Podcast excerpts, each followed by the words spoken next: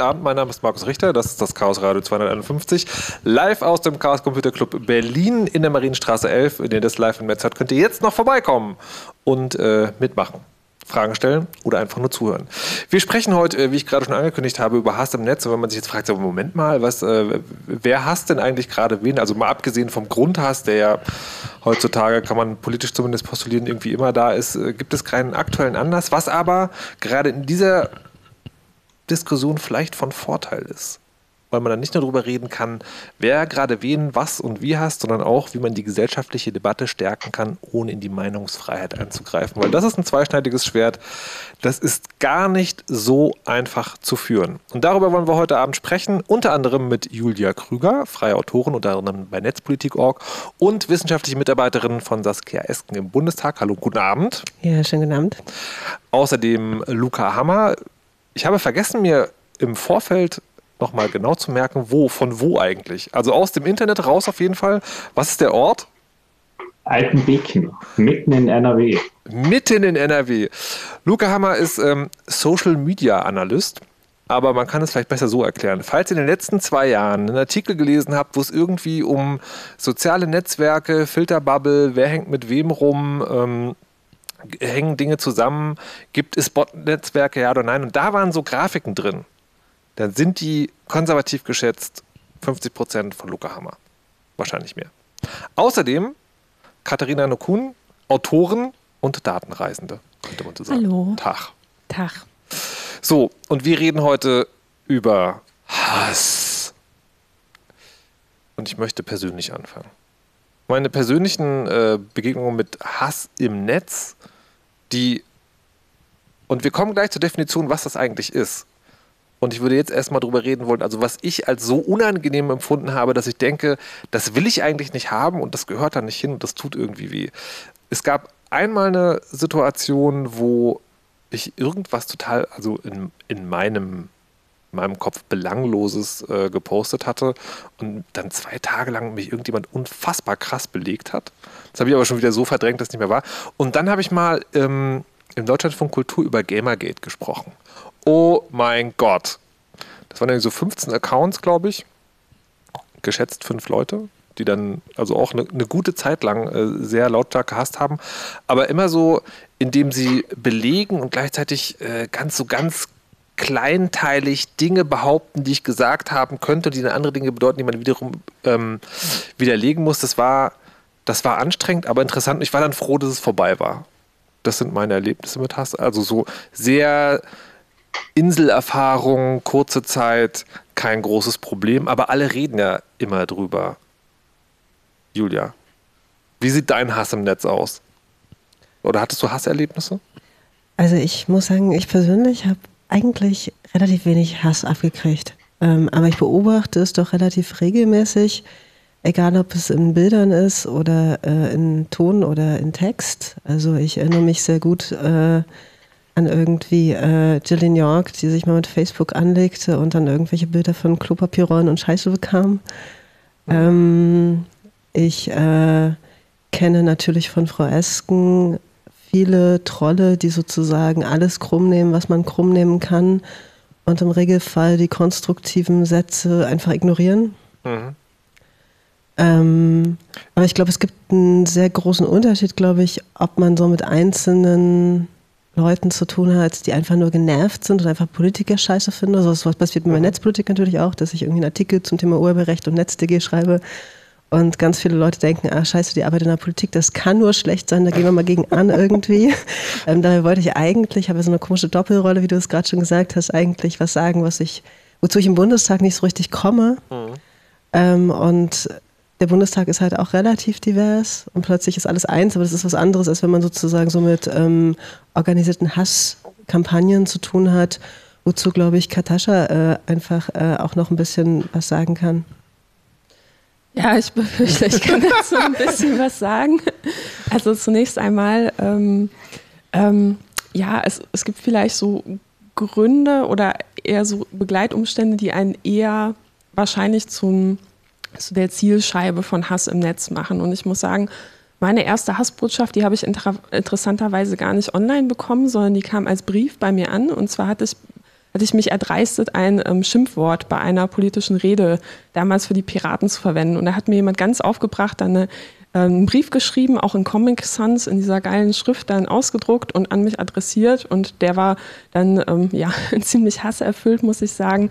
Und ähm, die Details möchte ich euch ersparen, aber das Ganze war dann auch mit Name unterzeichnet. Das gab dem auch noch so eine gewisse, ähm, ja, nicht Seriosität, vielleicht etwas noch so einen gruseligen Touch. Aber in den Jahren äh, darauf habe ich dann doch ähm, ja, sehr viele vielfältige Online-Erfahrungen sammeln dürfen. Ähm, gar nicht so sehr als Geschäftsführerin der Piraten innerhalb der Piraten, sondern was mir zunächst aufgefallen ist, ist jedes Mal, wenn ähm, ein Bericht über mich irgendwo in der Zeitung war, und das war damals ziemlich oft, ähm, zum Bundestagswahl 2013 gab es dann mal so eine Kommentarspalte. Und ich habe am Anfang den Fehler gemacht, diese Kommentare über mich zu lesen. Und ich muss sagen, 80 Prozent von denen hätte ich mir echt sparen können, weil das waren ausschließlich Kommentare über mein Aussehen. So, ne?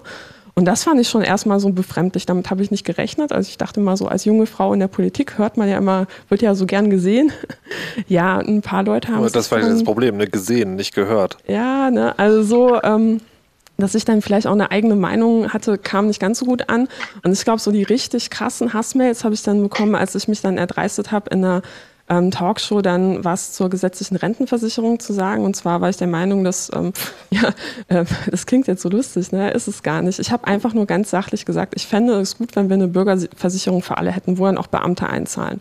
Daraufhin habe ich sehr viele ähm, E-Mails bekommen von Leuten, auch unterschrieben mit Professor, Doktor, so und so, die richtig krass waren. Also von äh, geh mal arbeiten, du Junge, Punkt, Punkt, Punkt, bis hin zu ähm, ja, ganz üblen Beschimpfungen einfach. Ne? Und das äh, hat mich dann doch schon schockiert, weil Hass im Netz, man hat ja auch immer da so ein Bild davon, dass halt irgendwie jemand äh, mit einem anonymen Namen einem was schreibt. Nee, bei mir war das halt immer unterzeichnet mit Adresse und ähm, übrigens, ich habe einen Doktortitel. So, ne? Wow, das ist also quasi nochmal ein Trolldiplom.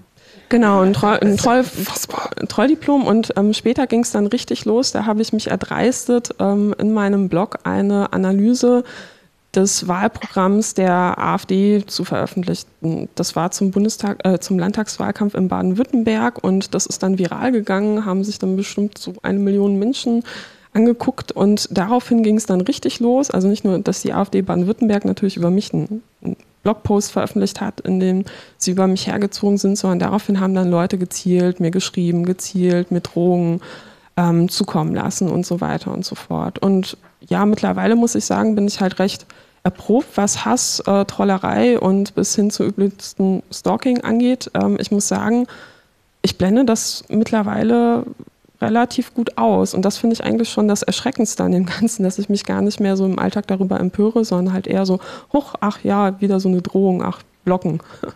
so. Naja, aber also wir können nachher auf jeden Fall definitiv auch nochmal drüber reden, ob das vielleicht auch eine Strategie ist. Und also weil du jetzt im Prinzip schon so eine Art vorentschuldigst, äh, dass du das machst, aber vielleicht ist das ja auch ein Weg, können wir nochmal drüber reden. Äh, Luca, hast du auch schon mit Hass Erfahrung machen können selber? Also wir kommen noch dazu über die Analysen, aber persönlich?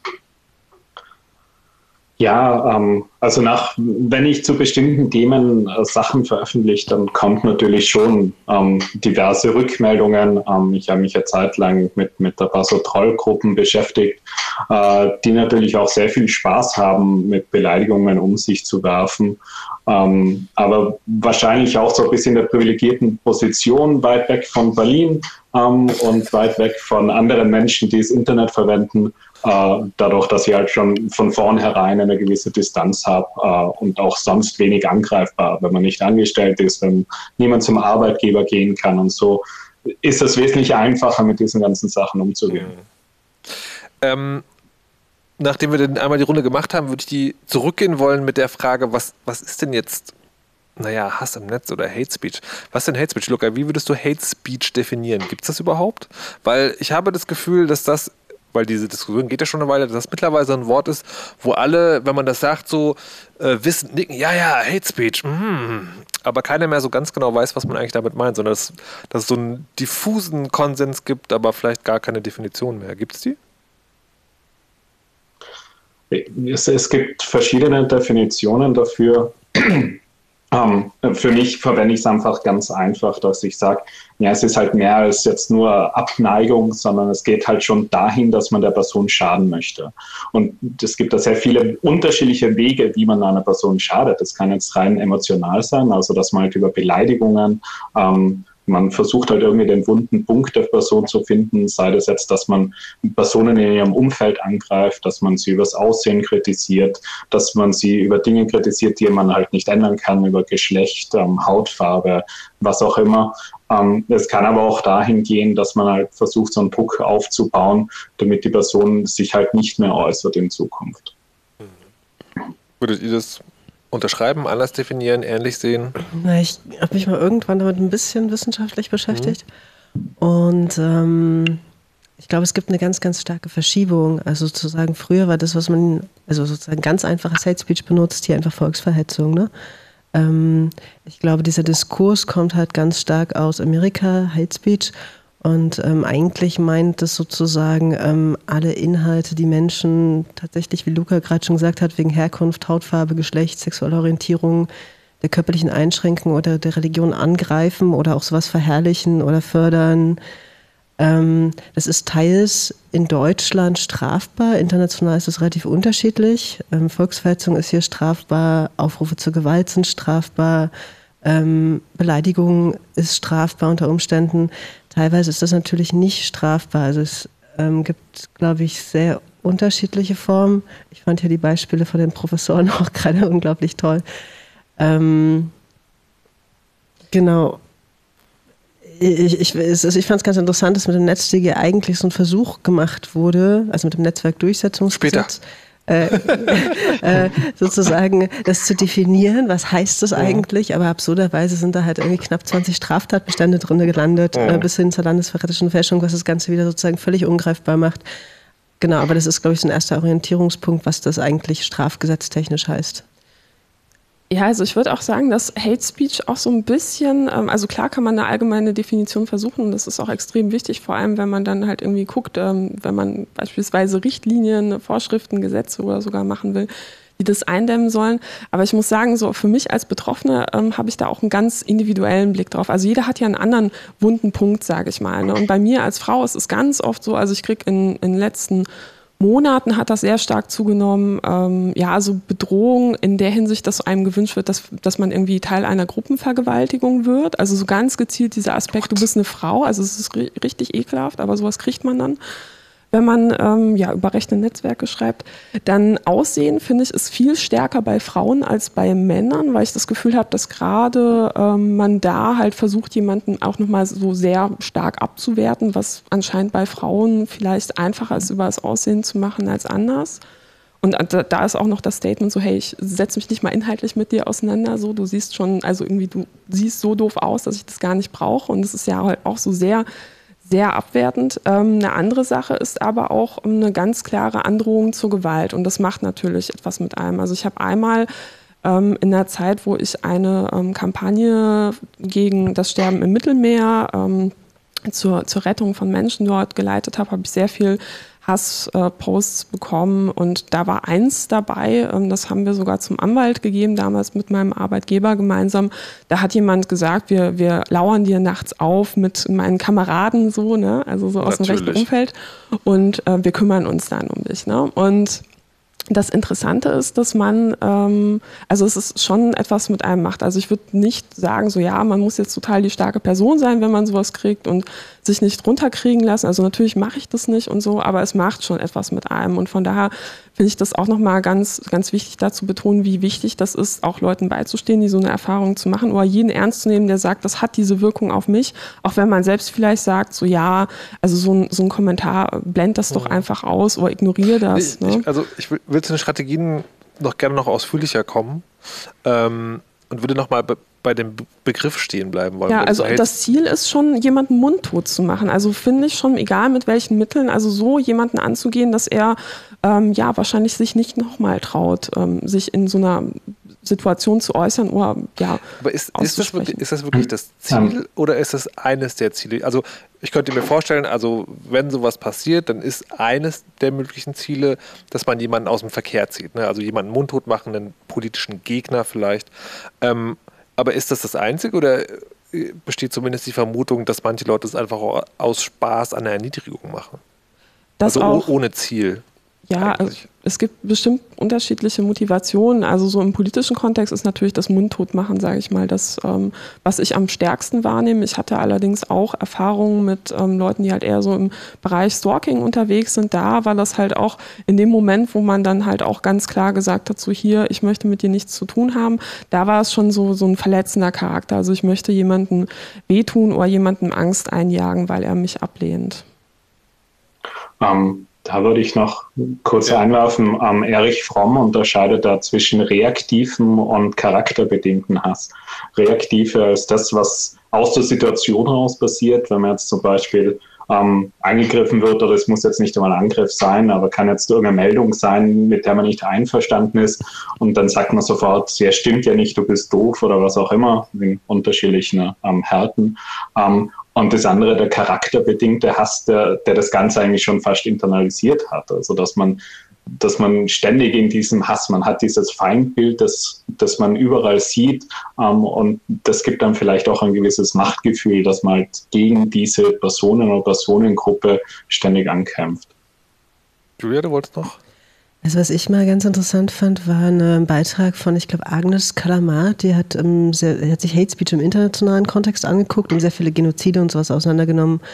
Und die meinte, dass es halt so grundsätzlich ähm, natürlich zum Mundtotmachen benutzt wird, zur Einschüchterung von Leuten, ganz klar auch zum Rekrutieren von Gleichgesinnten, von Sympathisanten. Also wir sind hier, ihr könnt euch auch anschließen.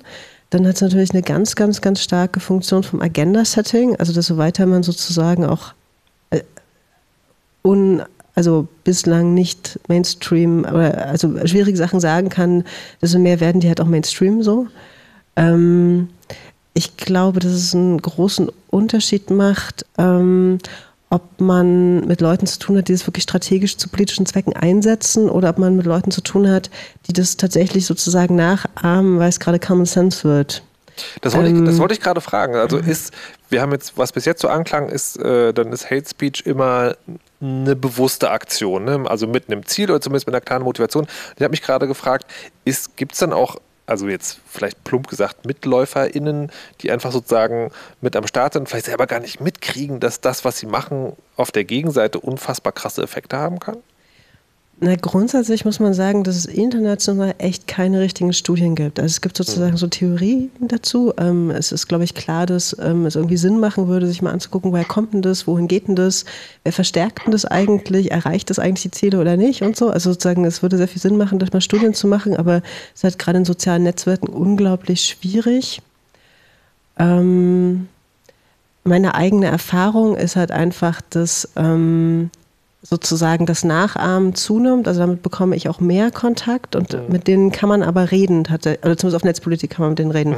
Ähm, oder also die nehmen äh, den Tonfall einfach an, weil, weil man es schon woanders gesehen hat, aber wenn man sie dann darauf aufmerksam macht und das wegbricht, dann geht das auch. Ja, beziehungsweise wenn man sich sozusagen tatsächlich auf eine gute Diskussion mit ihnen einlässt, dann kann man sozusagen das, das kann man sozusagen auf, kann man das ausdiskutieren. Hingegen glaube ich, Leute, die es wirklich nur auf Hass oder nur auf Ärger ähm, absehen, da kriegt man das, glaube ich, nicht hin.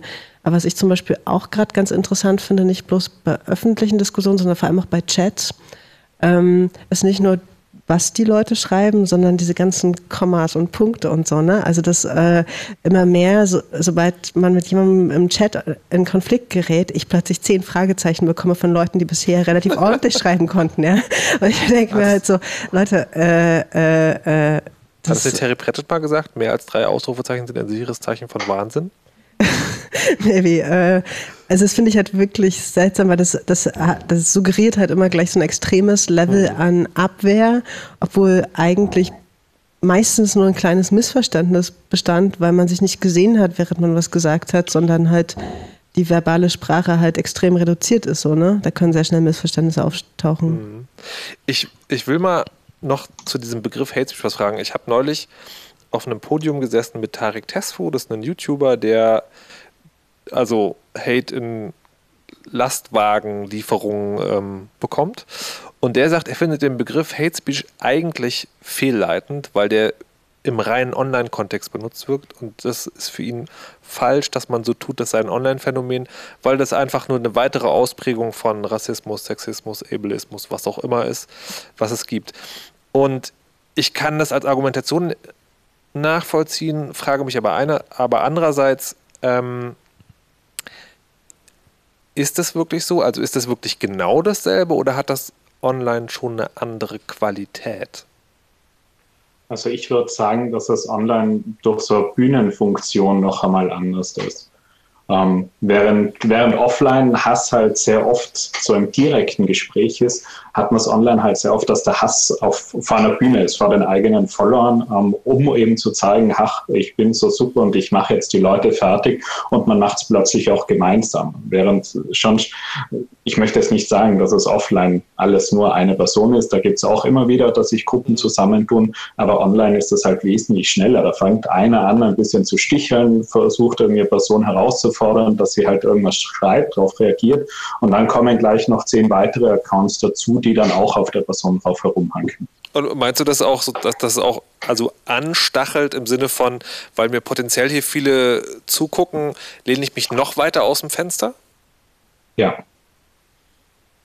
Teilt ihr das auf dem Sofa hier in Berlin? Ähm, also wir sprechen ja, glaube ich, über unglaublich viele Medien, so, ne? Also Blogs, irgendwie dann sozusagen die sozialen Netzwerke, dann äh, also YouTube und Facebook ist, glaube ich, ein Riesenunterschied, Twitter auch noch, einfach was die Öffentlichkeit angeht. Hätte ich jetzt tatsächlich gar nicht gedacht. Ich hätte tatsächlich gedacht, man kann das zumindest im Rahmen dieser Diskussion ähm, unter diesem schönen Sammelbegriff soziale Netzwerke zusammenfassen. Also im Sinne alles, was eine Social-Funktion hat. Also. Da gibt es wahrscheinlich andere äh, Abgründe und das Moor hat vielleicht grün oder popelgelb.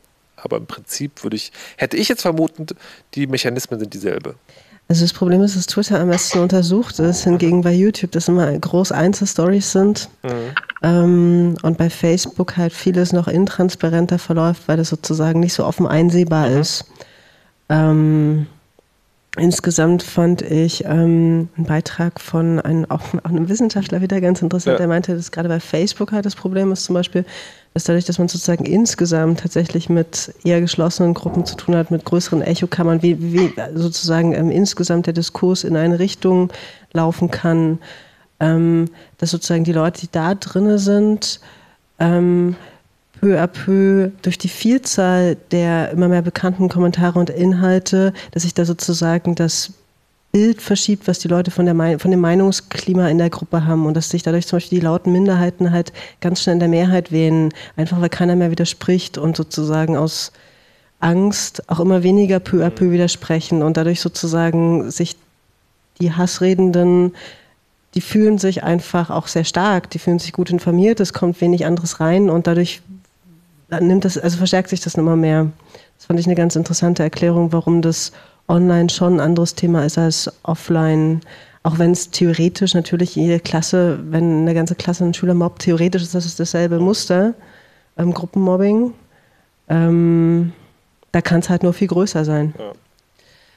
Also da fällt mir ähm, bei ähm, den Facebook-Gruppen ein ganz äh, interessantes Beispiel ein. Und zwar habe ich letztens das Buch von Franziska Schreiber Inside AfD gelesen. Die war ja mal Mitglied in der AfD, die war sogar Landesvorsitzende der jungen AfD in ähm, Sachsen in Sachsen, meine ich. Und sie hat äh, da auch sehr intensiv beschrieben, wie so ihre Sozialisation in die Partei war. Anfangs ist sie wegen, wegen Luca eingetreten, meinte, sie wäre damals auch nicht äh, rechts gewesen. Und dann haben, fand eigentlich auch die komplette ähm, Kommunikation kurz, der Jugend innerhalb von Facebook-Gruppen. Kurz, kurz einer, ja? wegen Luca, nicht wegen dem, der jetzt bei uns in der Sendung ist, oder wegen was? Wegen, wegen ähm, also ja, dem vorherigen, also dem Gründer der Ach, Lucke. Ja. Wegen, Ach so, Entschuldigung. Ja, Lucke. Genau. Ähm, nicht wegen dem Social Media Experten ein.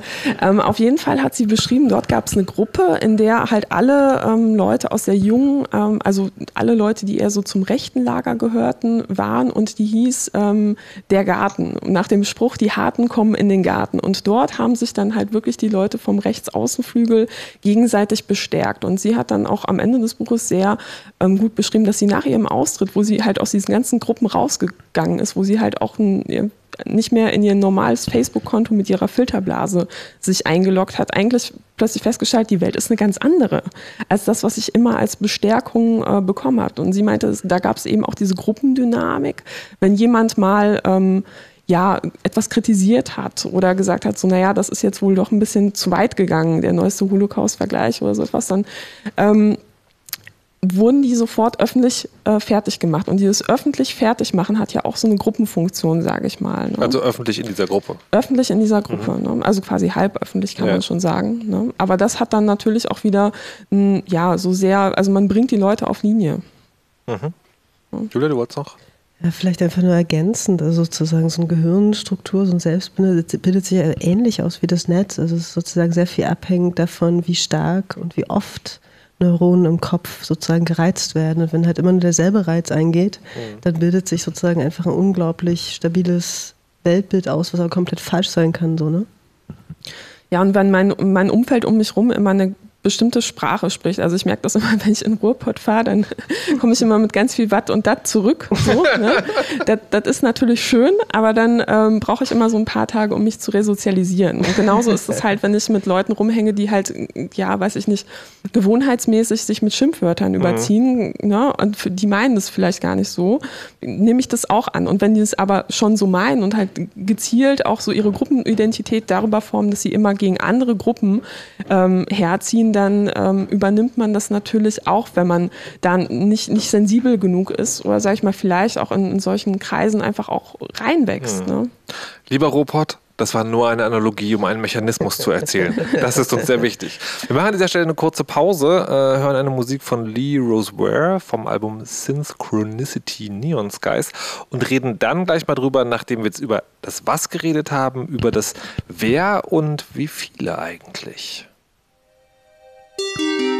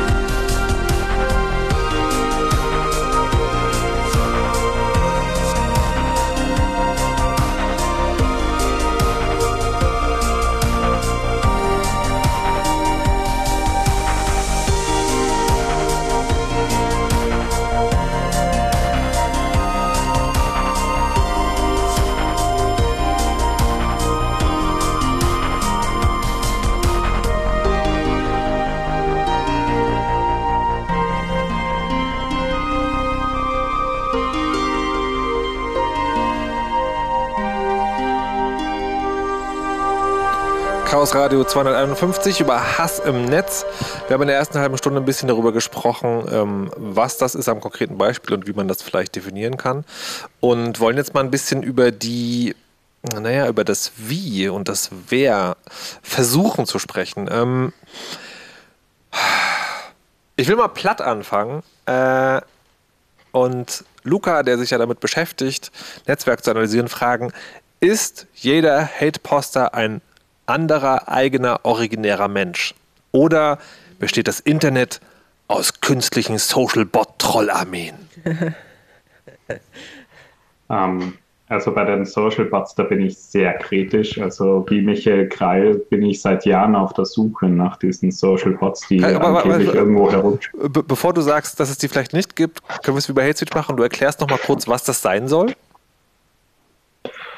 Also Social Bots sollen Computerprogramme sein, die sich als Menschen ausgeben und für Menschen eigentlich nicht direkt unterscheidbar sind. Äh, also angeblich Programme, die in Turing-Test bestehen würden. Deshalb ist es wahrscheinlich so schwer, sie zu finden. Also Turing-Test ist dieses Ding, wo eben genau ein Mensch mit einem Roboter spricht und dann nicht mehr sagen kann, äh, war das jetzt ein Roboter oder ein Mensch? Und du zweifelst aber daran, also obwohl, viele Menschen daran glauben oder glauben wollen, zweifelst du daran, dass es die gibt. Warum? Weil ich sie, sie noch nicht gefunden habe. Also entweder sind tatsächlich ähm, Social Bots, die die perfekte Menschen, also die perfekte Simulation sind, die ich nicht davon unterscheiden kann. Aber bisher war es immer so, wenn der Verdacht da war, dass man sich dann die Accounts angeschaut hat, und oft war es halt einfach plumpe Automatisierung, also einfach die halt einfach auf bestimmte Begriffe reagiert haben oder so, wo man dann Muster erkennt. Das ist dann die Frage, ob man das jetzt noch als Social Bot bezeichnet oder eben nicht. Ähm, und ansonsten haben sie es halt oft als Menschen herausgestellt. Ich glaube, es war auch im ZDF oder irgendwo mal eine äh, äh, Reportage, ähm, wo sie halt äh, dem nachgegangen sind und dann haben sie halt so einen Account gefunden, der hat halt am Tag mehrere hundert Tweets äh, oder Facebook-Posts, ich weiß es nicht mehr genau, veröffentlicht. Ähm, und äh, Wissenschaftler hat dann gemeint, ja, das ist wahrscheinlich ein Social Bot.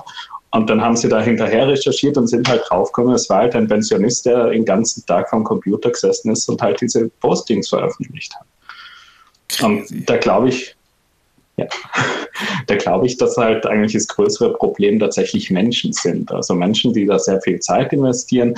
Was ich schon glaube ist, oder was wir inzwischen wissen, ist, dass halt bestimmte Personen auch mehrere Accounts betreiben. Also ich das wird als Sockenpuppen dann bezeichnet, mit denen sie halt dann miteinander sprechen.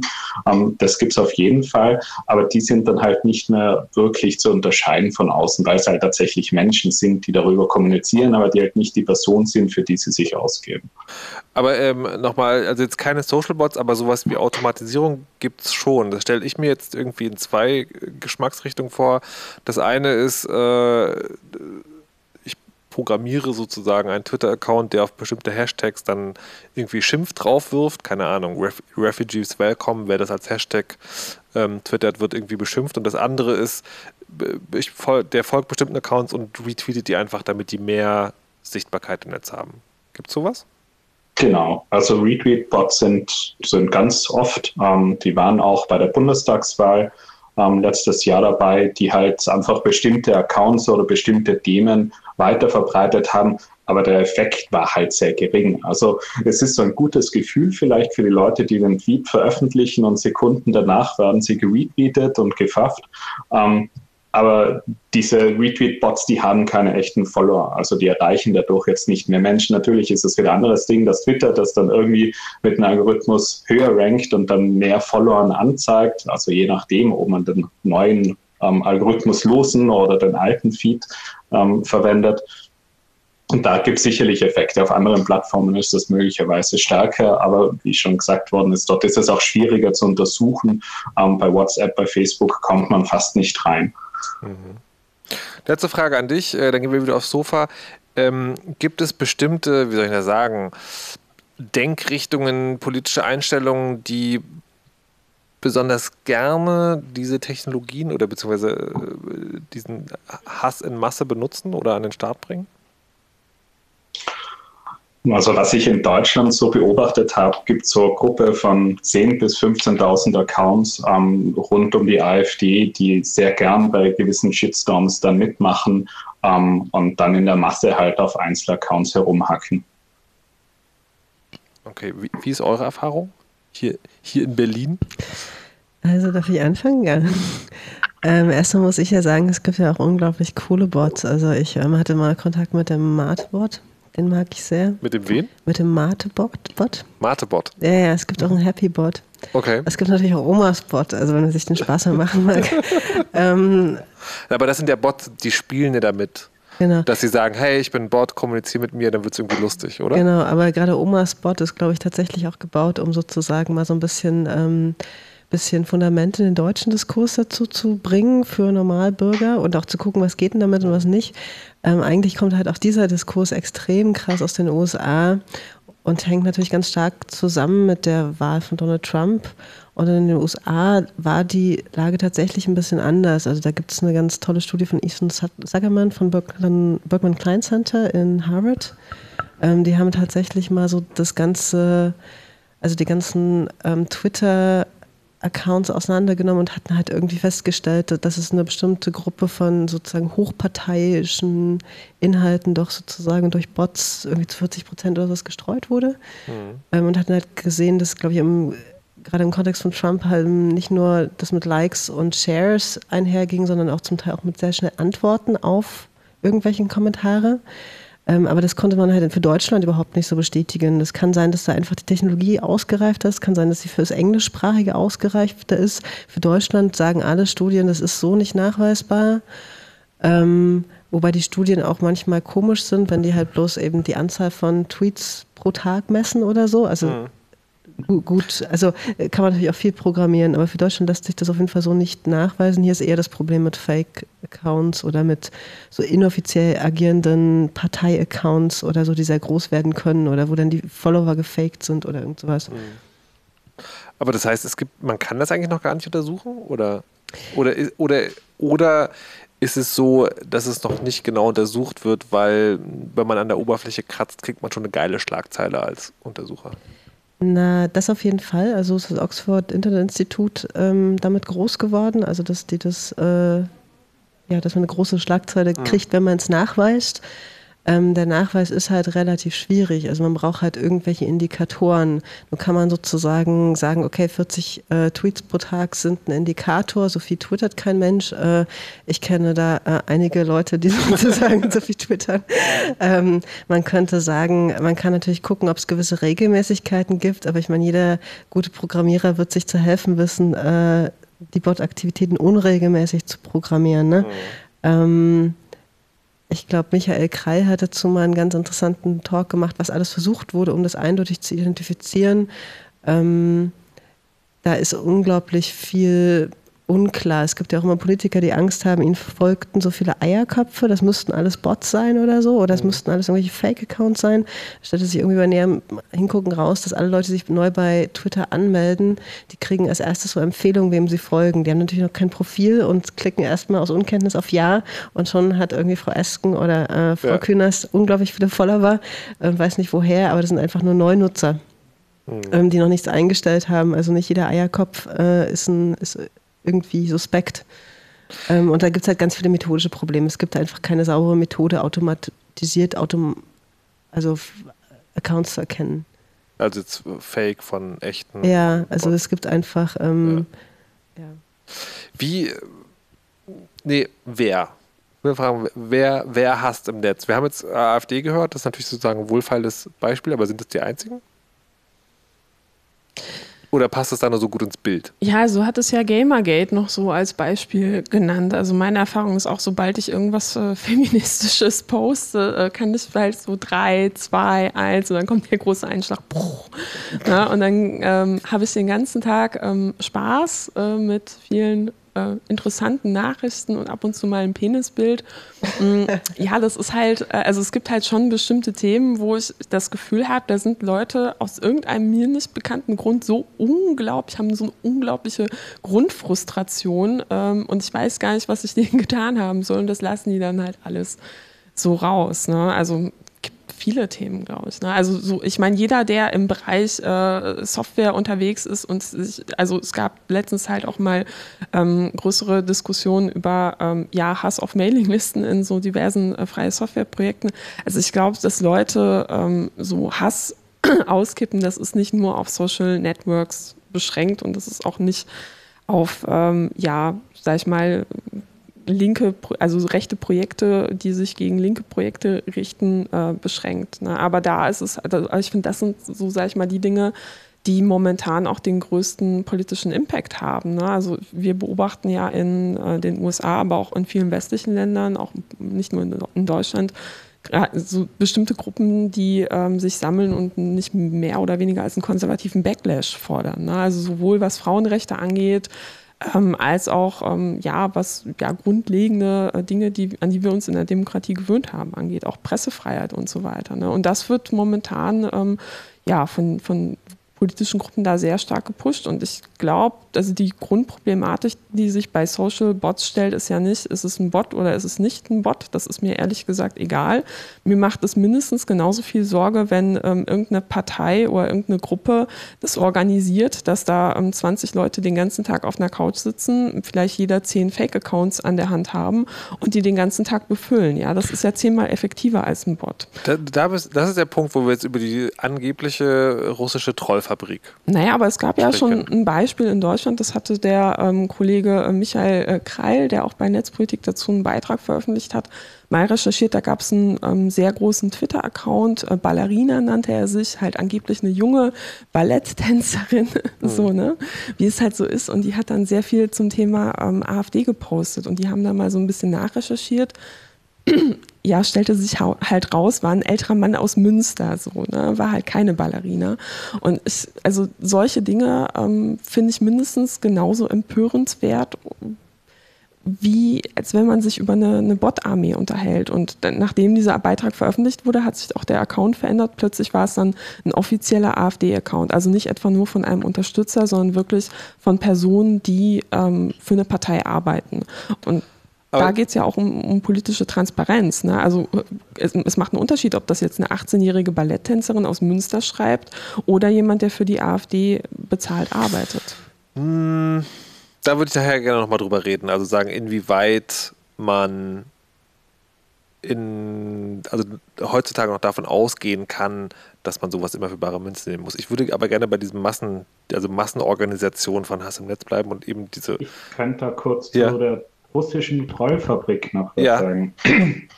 ähm, Twitter hat vor ein paar Wochen äh, 9 Millionen Tweets ähm, von der Internet Research Agency, also von dieser russischen Organisation veröffentlicht, die Warte, eben, stopp, ich, ähm, ich, ich, muss, ich muss äh, beim Chaosrat immer noch mal diesen einen Schritt zurück machen. Also, ähm, bei diesen ganzen politischen Hass-Rechtspopulismus-Diskussionen gibt es immer wieder die These, die mehr oder weniger auch begründet wurde, dass es also in Russland oder von Russland finanziert, diese, wie heißt die, Internet Agency? Research Agency. Internet Research Agency gibt, also ein, ein Unternehmen, das nur dafür da ist, dass da Leute vor Bildschirmen sitzen und ähm, Dinge in soziale Netzwerke einkippen, die dann wiederum zu so einer ähm, Extremisierung letztendlich führen. So, jetzt, Luca, bitte nochmal. Genau. Ähm, also Twitter hatte 9 Millionen Tweets von Accounts, die sie die, dieser ERA ähm, zugeordnet haben, veröffentlicht. Ähm, und ich habe mir die halt angeschaut und in diesen 9 Millionen Tweets sind eben auch 100.000 deutschsprachige. Also genau sind es 99.332. Ähm, und der Großteil von diesen deutschsprachigen Tweets sind halt einfach Nachrichtenmeldungen. Ich habe da jetzt nicht wirklich Muster erkannt. Die haben Bild, DATS, ähm, Süddeutsche alle möglichen Nachrichtenportale ähm, eben äh, veröffentlicht. Ähm, und ich gehe davon aus, dass sie halt einfach die aktuellen Meldungen veröffentlicht haben, damit der Account halt ausschaut, als wäre es irgendjemand, der sich für Nachrichten interessiert. Aber wenn man diese ganzen Links rausfiltert, dann bleiben noch irgendwie so 10.000 Tweets und die sind auf so neun Tage verteilt. Und an jedem von diesen Tagen ähm, haben mehrere von diesen ähm, Internet Research Agency Accounts zu bestimmten Themen was veröffentlicht. Ich kann noch nicht wirklich, also ich verstehe nicht genau, was, was das Ziel davon war, es hat halt immer irgendwie so ein Überthema gegeben. Die meisten sehr banal. Das Einzige, was halt rausgestochen ist, ist am Tag der Bundestagswahl sind halt pro AfD-Tweets kommen. Die anderen waren sowas wie am 1. September, jetzt ist Herbstbeginn und dann haben irgendwie zehn unterschiedliche Accounts halt geschrieben, je, es ist Herbst. Um, und die haben auch einen eigenen Hashtag gehabt und die haben das alles gleich verwendet. Am anderen Tag haben sie ähm, unterschiedliche Accounts angeschrieben, vor allem Politiker, Journalisten und Medienaccounts, ähm, ob Merkel noch äh, eine Amtszeit schafft. Also äh, damals so, was, was soll das jetzt? Also ich keine Ahnung. Also ich glaube nicht, dass es wirklich einen Effekt gehabt hat. Ähm, aber tatsächlich waren das halt irgendwie nur so 10.000 Tweets, so 10 Prozent, die tatsächlich inhaltlich irgendeinen Sinn gemacht haben. Ähm, manche Politiker haben auch darauf reagiert, dass man hat gesehen, dass es irgendeinen Erfolg gehabt hat. Also sie haben zumindest Leute erreicht. Und das andere ist, was sie haben halt auch versucht, indem sie Replies schreiben, eine größere Reichweite zu erzeugen. Aber inhaltlich war es halt so schwach, dass ich dass ich mir nicht vorstellen kann, dass das irgendeinen Effekt hat. Vor allem, wenn ich mir anschaue, dass, dass diese äh, rechte Blase auf Twitter ähm, mit 10.000 bis 15.000 Accounts halt hunderttausende Tweets veröffentlichen, die halt wesentlich radikaler und konkreter sind als das, was, was diese äh, Trollfabrik fabriziert. Aber also jetzt, jetzt bin ich äh, an einem interessanten Punkt, weil einerseits äh, hat Katascha gerade gesagt, naja, irgendwie dieser einzelne Account, das geht eigentlich gar nicht. Und du sagst jetzt aber, naja, so irgendwie diese 10.000 Tweets, meine Güte. Ähm, jetzt um, um mal kurz abzubiegen vom, man ist persönlich betroffen von Hass, das ist eine andere Nummer, sondern dieses politische Einflussnahme. Findet das statt? Also, mal abgesehen davon, ob es jetzt moralisch vertretbar ist und dass man das sozusagen doof findet, aber habt ihr das Gefühl, dass Hate Speech tatsächlich all das macht, was man ihm zuschreibt, also die, die Grenzen ausweiten, Dinge extremer machen, tatsächlich irgendwie politisches Agenda-Setting. Also man könnte jetzt vermuten, irgendwie, wenn nur genug äh, Accounts fragen, ob Angela Merkel noch eine Amtszeit macht, dann ist es vielleicht tatsächlich irgendwann eine Frage im Raum, ist es jetzt soweit? Ähm, haltet ihr das für reell, dass da ein Effekt ist auf die mindestens Medienwelt?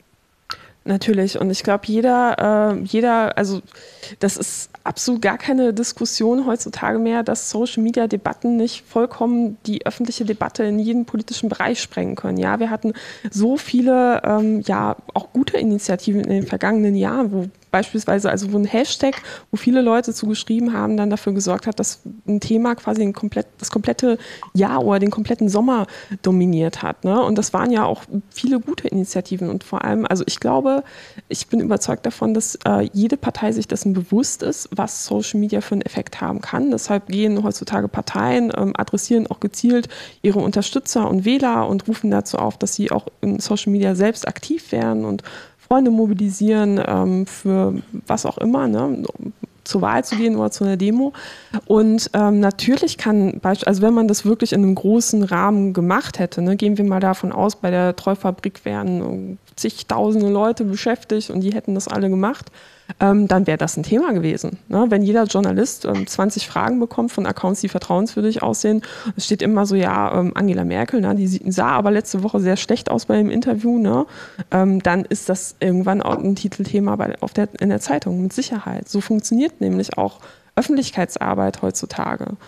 Und ähm, gerade darüber sollten wir uns im Klaren werden. Und halt auch solche Sachen, also ich meine, wir haben jetzt über Social Bots gesprochen, die Accounts schreiben. Ich glaube, da ist die Technik einfach noch nicht so weit, dass man das so wirklich gut hinkriegt, dass man es auch nicht erkennt.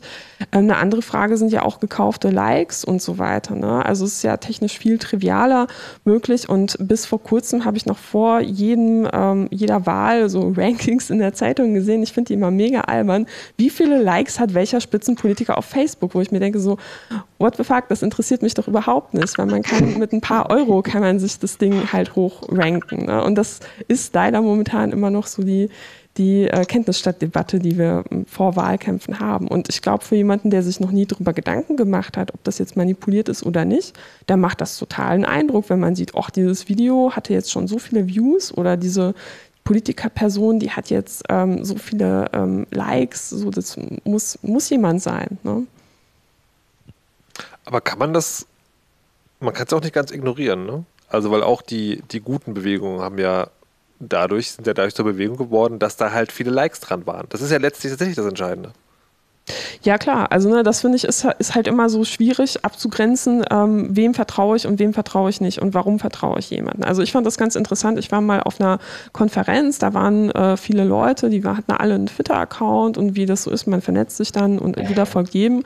Und dann sagt jemand zu mir mit 100.000 Followern so, boah, krass, du hast aber viele Follower. Ich so, hey, du hast 100.000. Und der so, ja, aber deine sind echt. Ich so, wie, wie woran siehst du das jetzt? Der so, ja, guck mal, du hast krasse Interaktionen zu allem, was du schreibst. Und dann gucke ich auf seinen Account tatsächlich. Der hat 100.000 Follower, aber halt wie mal so drei, wenn er irgendwie drei Sternchen irgendwie hat unter seinem Post, ist, ist der halt schon gut gelaufen. Und ähm, das find, fand ich halt interessant, dass es halt auch in anderen Regionen der Welt, das war eine Internationalkonferenz, halt total üblich ist, dass man halt so ein bisschen ähm, sich seinen Account pusht. Ne? Oh mein Gott. Julia, du wolltest noch was sagen? Ja, ich weiß nicht ganz genau, ob wir für das äh, Chaos Radio nochmal diese Sache aufmachen müssen, was eigentlich Hate Speech mit Trollarmeen zu tun hat. Also Hate Speech ist eigentlich so ein individuelles Ding, ne? Und diese Trollarmeen, im Worst Case verbreiten sie halt eine Menge an sogenannten Falschnachrichten, an Fake News, die mit manipulierender Absicht irgendwie in die Welt gesetzt werden, aus ganz unterschiedlichen Gründen. Mhm. Ähm, von der Theorie her und von der Praxis ist es, glaube ich, so, dass sozusagen diese Manipulation von allen Seiten kommen könnte, aber natürlich von am meisten von Herausforderern kommt, weil die natürlich sozusagen normalerweise von dem etablierten Medien ein Stück weit ausgeschlossen sind und gerade halt die neuen Medien nutzen und immer genutzt haben, äh, um Inhalte publik zu machen. Das hat theoretisch früher auch die Linke mit in die Media und so. Mhm. Ähm, aber halt nicht so krass über soziale Netzwerke. Und ich glaube, so ein Problem zum Beispiel der Grünen ist halt, dass sie halt über Jahrzehnte die Digitalisierung abgelehnt haben und die digitalen Medien und jetzt erst Smartphones kaufen. Ähm, zum Teil, ich kenne ich kenn, kenn Leute, die äh, haben, also gehören dazu. Ähm, und die sozusagen das, das wirklich ähm, nicht, nee, nee, also man braucht auch eine Weile, ehe man diese, diese Welt so ein bisschen versteht, ehe man diese Algorithmen und diese Logiken so ein bisschen für sich nutzen kann und so, ne? Aber ich möchte zu dem, was du am Anfang gesagt hast, zurückkommen, äh, also dass du das trennst zwischen Trollarmeen und Hate Speech, weil gefühlte Wahrheit kommt das aus derselben Ecke und hat dieselben Ziele. Leute mundtot machen.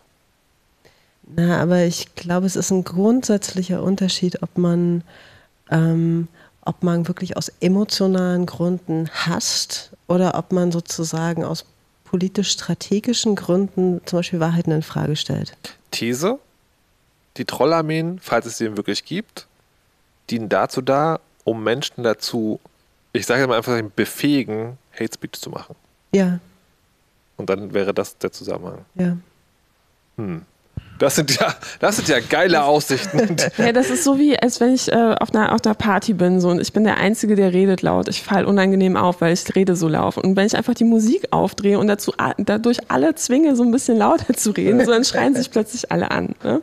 So, also das ist jetzt mal so einfach verständlich, wie, wie halt man das Raumklima verändern kann, dadurch, ähm, dass man auch irgendwo den Ton setzt. Ne? Aber lasst euch, das, lasst euch dieses Bild, ja, wenn ihr nichts, nichts irgendwie so gehört habt, wenn der ganze schon, nehmt dieses Bild mit Soziale Netzwerke als Partyraum, wo jemand die Musik unangenehm laut macht. Ich finde, das funktioniert auf sehr vielen eben sehr, sehr, sehr gut. Und wir machen an dieser Stelle noch eine kleine Pause. Mit Musik! Was sonst im Partyraum? Wir machen sie aber leise, nicht so laut. Ähm, sie kommt von Aries Beats. Äh, Retrowave heißt der Track, den wir gleich hören wollen. Da gibt es gleich noch die Nerd News. Und nachdem wir jetzt darüber gesprochen haben, was und wer und wie und viel und wenig und direkt, wollen wir gleich mal drüber sprechen, was man vielleicht dagegen machen kann.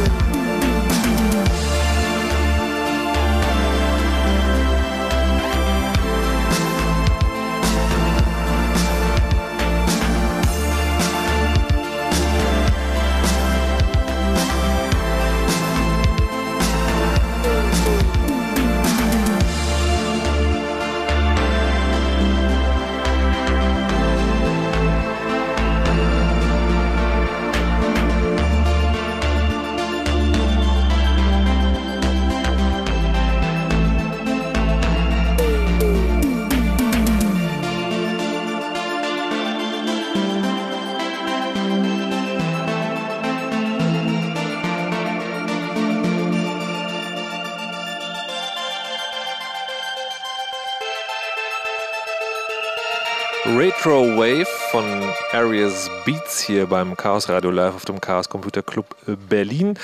Das nicht das Chaos Radio wäre, wenn es nicht auch ein paar Nerd News gäbe und die werden heute präsentiert und wurden geschrieben von Danimo.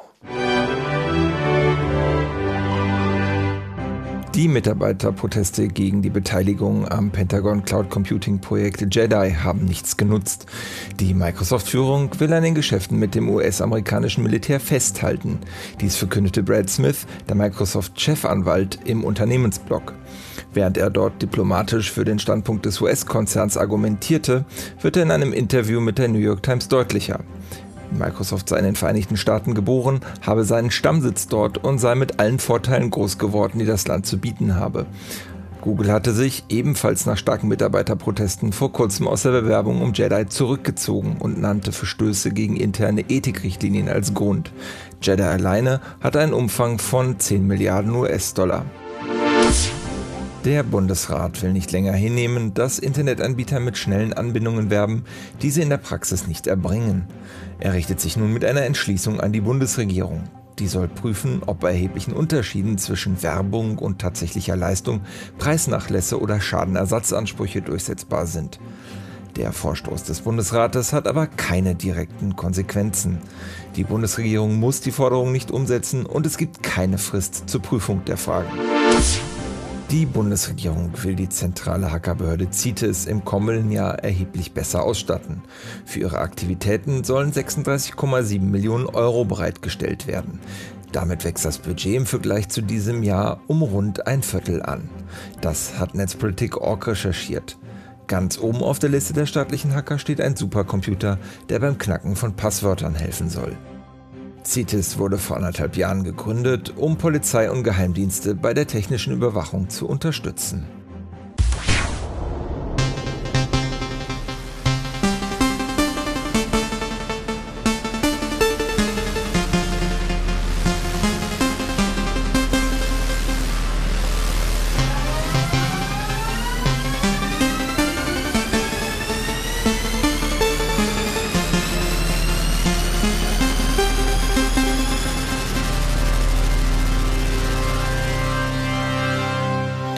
Chaos Radio 251. Uns ist gerade das Pad abgestürzt. Alles, was jetzt passiert, passiert aus meinem Kopf. Mein Name ist Markus Richter und wir sprechen heute über Hass im Netz mit äh, Julia Krüger, Katharina Nokun und Luca Hammer. Hallo und herzlich willkommen zurück. Vielen Dank, mir wurde ein Pad gereicht. Ähm, wir wollen jetzt darüber reden, was man gegen Hass im Netz vielleicht tun kann. Und da würde ich ja zuallererst vermuten, es gibt zwei Möglichkeiten, wie man das angeht. Das eine ist, wir filtern das alles automatisch weg. Und das andere ist, wir beschließen gesetzlich, es darf keinen Hass mehr am Netz geben. Was ist eure Lieblingsvariante? Keiner. Alles Soll schlimm. ich mal anfangen? Nee, Ja. oder wer? Ähm, ich kann ja mal einen kleinen Überblick geben. Wenn ich darf, und du ergänzt mich, okay? Ähm, also ich meine, das, was wir im Moment haben, ist ja, sind ja sozusagen diverse Versuche, es wegzufiltern oder wegzulöschen, je nachdem, wie man es betrachtet. Wir haben einerseits sozusagen das Netzwerkdurchsetzungsgesetz seit Januar diesen Jahres in Kraft, was die großen Plattformanbieter verpflichtet dazu, äh, nach Nutzermeldung eingegangenen Hate Speech zu löschen in relativ kurzen Fristen. Also es sind zwei Hürden. Es muss jemand melden Es muss A jemand melden. und dann muss es juristisch wasserdicht Hate Speech sein. Na, leider nicht. Also juristisch wasserdicht wäre ganz toll, aber dann müssten es halt auch Gerichte entscheiden, so eine. Oder im Moment sollen es halt so Facebook-Mitarbeiter entscheiden. Die wurden zwar relativ viel aufgestockt, aber insgesamt gab es gerade in der letzten Sitzungswoche ähm, Berichte oder es gab äh, über den Sommer hinweg gab es die ersten Evaluationsberichte von den großen Plattformen. Das sah dieses Gesetz auch vor. Also dieses Gesetz sollte zwei Sachen machen. Es sollte einerseits sozusagen das sogenannte Beschwerdemanagement von den großen Plattformen einheitlich und konsistent machen und nach dem deutschen Recht anpassen und zum Zweiten die Menge an, sag ich mal, strafbaren Inhalten in sozialen Netzwerken reduzieren. Was die Menge angeht, kann man, glaube ich, gar nicht sagen, weil dadurch, dass unklar ist, wie viel es überhaupt an strafbaren Inhalten gibt, kann man auch nicht genau sagen, ähm, wie viel davon jetzt gelöscht wurde. Und man kann leider auch nicht sagen, ob das, was gelöscht wurde, eigentlich jetzt strafbar war oder nicht, weil es kein Mensch überprüft. Das ist sozusagen das Wait, what? Problem. Weil, stopp, stopp, halt. Hast du gerade gesagt, dass soziale Netzwerke Dinge aus dem Internet löschen und hinterher niemand guckt, ob es gerechtfertigt war oder nicht? Naja, das ist ja das Problem, dass sozusagen, dadurch, dass es halt keine Gerichte machen, sondern eben Plattformanbieter, die das auch nicht weiter an Gericht leiten oder die Polizei, was man natürlich hätte theoretisch machen können, um so ein bisschen Überblick zu behalten, ja. was im Netz überhaupt los ist. Äh, einfach nur die Vorgabe war, okay, was sozusagen von Nutzerinnen und Nutzern gemeldet wird und was die Plattform als nach dem deutschen Strafgesetz, also nach den Straftatbeständen dieses NetzDG äh, aufgezählt hat, ähm, darunter fällt, das wird gelöscht und ähm, bisher gibt es auch keine wirksamen Widerrufsverfahren oder so. Das soll jetzt theoretisch verbessert werden. Ähm, aber insgesamt weiß keiner, ob das gelöscht wurde, auch strafbar war oder nicht. Das ist sozusagen das äh, ist das Blöde an der ganzen Nummer. Das ist privatisierte Rechtsdurchsetzung. Aber gibt es, äh, es gibt ja immer wieder Fälle, wo, wo Leute, die sich quasi nicht zu Schulden haben kommen lassen, auch gesperrt wurden zum Beispiel oder wo den Tweets weggelöscht wurden.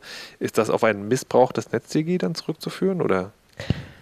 Na, ähm, insgesamt gibt es im Moment vor allem nicht viele Übersicht. Also sozusagen, es gibt insgesamt relativ wenig Fälle, die bekannt geworden sind. Und da, wo es schiefgegangen ist, ähm, das waren meistens Accounts, die halt schon relativ populär waren. Mhm. Irgendwie Titanic oder so. Mhm. Ähm, insgesamt gibt es halt weder Stellen, die bisher sozusagen die Meldungen überblicksmäßig registriert haben, noch die sozusagen äh, Meldungen entgegengenommen haben von Missbrauch. Also ich hatte relativ regelmäßig Anfragen von Journalisten, ob ich sagen könnte, wie viel Missbrauch da vorliegt oder so. Ich kenne keine Stelle, die Missbrauchsfälle sammelt. Mhm. Ähm, wir können vielleicht noch mal einen Schritt zurückgeben. Äh, hat, hat es das Netzwerkdurchsetzungsgesetz eigentlich gebraucht oder hätte eigentlich die Gesetzgebung, die es ja vorher schon gab, gereicht, um strafrechtlich relevante Inhalte, die Hate Speech sind, aus dem Netz zu nehmen? Na, ähm, die also es ist ein bisschen komplizierter. Also natürlich waren die Auch Inhalte ja davor schon strafbar. Mhm. Und natürlich konnte man die zur Anzeige bringen und natürlich konnten die deutschen Gerichte oder die Polizeibehörden aktiv werden. Äh, sie stießen halt im Regelfall auf das Problem, dass seitens der großen Plattform nicht so viel Kooperation da war, dem Ganzen nachzugehen. Das heißt, die meisten Fälle versandeten irgendwo in irgendwelchen Briefkästen. Warte. Wir hatten also vorher die Situation, die sozialen Netzwerke machen nichts also jetzt mal übertrieben gesprochen. Und jetzt haben wir die Situation, die sozialen Netzwerke löschen alles. Na, alles löschen sie nicht. Naja, sie löschen alles, unterschiedlich viel und ja. sie löschen das auch manchmal nach den eigenen Hausregeln, manchmal nach dem NetzDG und ähm, äh, insgesamt ist es sozusagen nicht groß kohärenter als zuvor. Es soll jetzt theoretisch alles verbessert werden, aber man muss halt sagen, dass das ganze Verfahren natürlich an und für sich nie, weder geeignet sind, geeignet ist, um juristisch klare Sache zu machen, noch ist es geeignet, der Menge an Hassrede oder was beizukommen. Und was halt tatsächlich noch wesentlich kritischer ist, ist, dass sowohl ähm, parallel zum Netzwerk, äh, parallel zu der ganzen Diskussion, ähm, alle großen Plattformen darin investiert haben, automatisierte ähm, Filterverfahren, Content-Management-Systeme zu entwickeln. Machen wir gleich.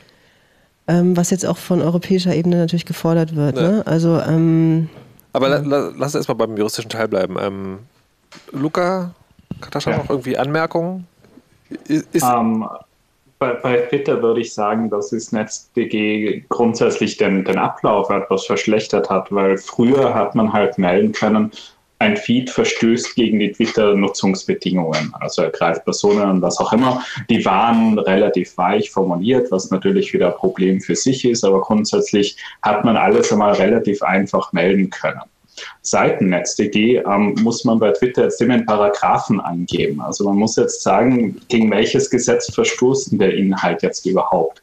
Und das macht es teilweise wirklich schwierig, Inhalte zu melden, weil man da gar nicht mehr genau weiß, ja, gegen was verstößt denn jetzt eigentlich? Vor allem, wenn halt so Massenaktionen sind, wenn dann irgendwie 5000 Accounts, ja, es ist immer übertrieben, wenn ein paar hundert Accounts dich angreifen und es ist jetzt, äh, die sind nicht greifbar. Also es sind ganz viele Meldungen, die, die eigentlich problematisch sind, aber du kannst, es sind nicht alles Meldungen, die gegen einen Paragraphen verstoßen und dann kannst du es nicht wirklich melden. Um, ähm, und natürlich auch, selbst wenn man es meldet, ist es nicht so, dass das Twitter dann tatsächlich löscht.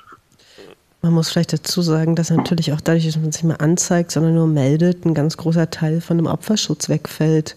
Ähm, weil früher war das natürlich sozusagen, wenn mal jemand verurteilt war, auch gut für die Opfer, dass mal Recht gesprochen wurde Aha. und auch das Recht weiterentwickelt wurde und hat gesagt wurde, okay, das ist legitim, das ist nicht legitim.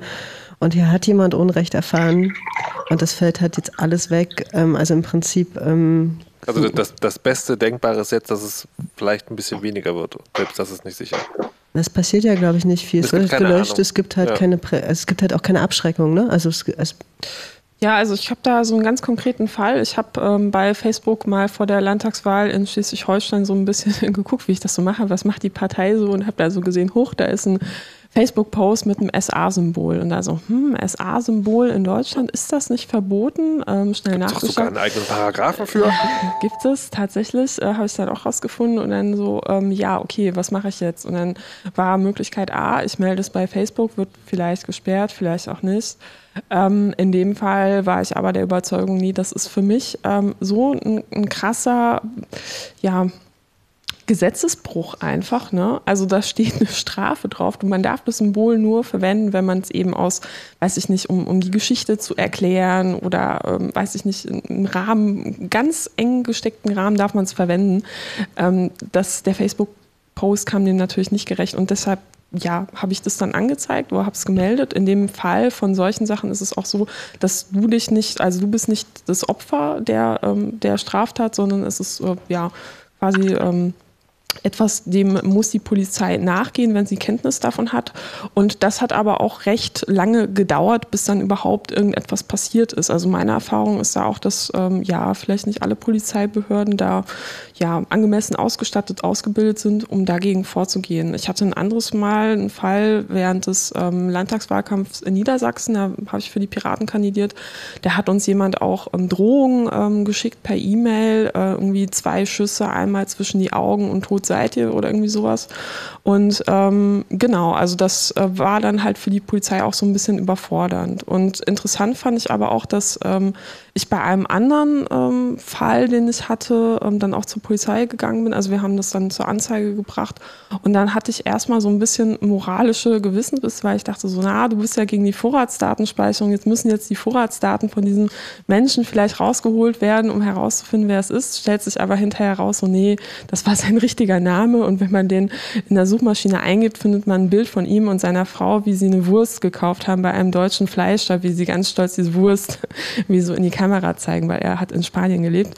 Und ähm, also das fand ich, also diese Praxiserfahrung der Anzeige ist halt auch nochmal eine ganz andere Sache. Also eine Meldung ist schnell gemacht als Opfer, so, aber andererseits denkt man halt auch so, ja gut, habe ich demjenigen da jetzt wirklich irgendwie gezeigt, was das für mich bedeutet hat? Nee, eigentlich nicht so. Vielleicht wird sein ein, ein, ein Post gesperrt, vielleicht wird sein Account gesperrt. Ja gut, macht er sich jetzt einen neuen, aber der macht doch weiter wie bisher. Und ähm, da würde ich auch jedem dazu raten, wenn es wirklich was Krasses ist ähm, und man gerade die Zeit übrig hat oder vielleicht ein bisschen Geld für einen Anwalt ist halt leider auch nicht kostenlos, äh, macht das einfach mal. Ne? Also es ist halt auch eine wichtige Erfahrung für sich selbst als Opfer zu sagen, so nee, ich schluck das jetzt nicht alles immer runter, ich lasse es nicht mit mir machen, sondern ähm, erklär das mal bitte der Polizei. So. Also weil der Untertitel der Sendung ist, wie man die gesellschaftliche Debatte stärkt, ohne in die Meinungsfreiheit einzugreifen. Das geht mit dem NetzG schon mal nicht. Nee, gar das nicht. Also es ging aber vorher schon nicht. Also vorher war es ja schon so, dass Facebook nach Hausregeln ähm, entschieden hat, das ist erlaubt, das ist verboten. Ähm, Gewalt, da ist man großzügiger bei Facebook, was halt auch so mit dem US-amerikanischen, ähm, ja, vielleicht Verständnis davon, was, was, was im öffentlichen Raum akzeptabel ist, zusammenhängt. Beispielsweise Nippel von Frauen, stillende Frauen geht gar nicht. Ähm, und da gab es mal einen ganz interessanten Fall, auch noch vor dem NetzDG. Da ähm, gab es eine Seite, die hat ähm, sich ja so mit der AfD oder mit rechten Gruppen befasst, auch viel gepostet, unter anderem ähm, satirische Beiträge von Extra 3. Und ähm, da war auf einem Bild dann Hitler zu sehen mit einer Sprechblase, der ähm, sagt dann, ähm, ich, ich bin zwar kein Nazi, aber, und dann so die nächste Sprechblase, das wird man ja wohl noch sagen dürfen. Und das wurde dann von ganz vielen Leuten gemeldet und das, wir haben das nachher dann untersucht in der Gruppe und haben gesehen, da gibt es gezielt ähm, Accounts auf Facebook von Rechten, die halt sagen, wir melden jetzt ähm, Gruppen oder Einzelpersonen, die uns unangenehm sind, und zwar so oft, bis wir irgendwann an einen Sachbearbeiter gelangen bei Facebook, der ähm, wenig genug Bescheid weiß, um zu sagen, ach, das sperre ich jetzt mal. Und das ist in dem Fall dann auch passiert, wegen einem extra drei Satire- Post ähm, wurde dann ähm, ein ganzer Account quasi hops genommen. Und zum Glück konnte das wieder rückgängig machen. Wie gesagt, in dem Fall war natürlich dann auch das Glück, dass da eine gewisse öffentliche Aufmerksamkeit da ist. Aber es ist vorher schon passiert. Das Problem ist, dass das NetzDG eben natürlich die Anreize verschiebt. Wenn ich als Betreiber weiß, ähm, da ist eine hohe Geldstrafe, die mich erwartet, wenn ich das nicht rechtzeitig lösche und ich bin mir nicht sicher, beziehungsweise ich habe unterbezahlte Mitarbeiter, die sich ganz sicher nicht sicher sind, weil die keine juristische Vorbildung haben, dann nehme ich in Kauf, dass einfach mehr Sachen ähm, ja, weggeschüttet werden, quasi, weil ich einfach die finanziellen Risiken scheue. Und jetzt, ja. Äh, jetzt sind wir sozusagen, jetzt hängen wir äh, in diesem, also strafrechtlich relevante Inhalte, wie könnte man die juristisch unterbinden, geht nicht so geil, äh, das den Plattformen zu überlassen ist auch nicht so gut.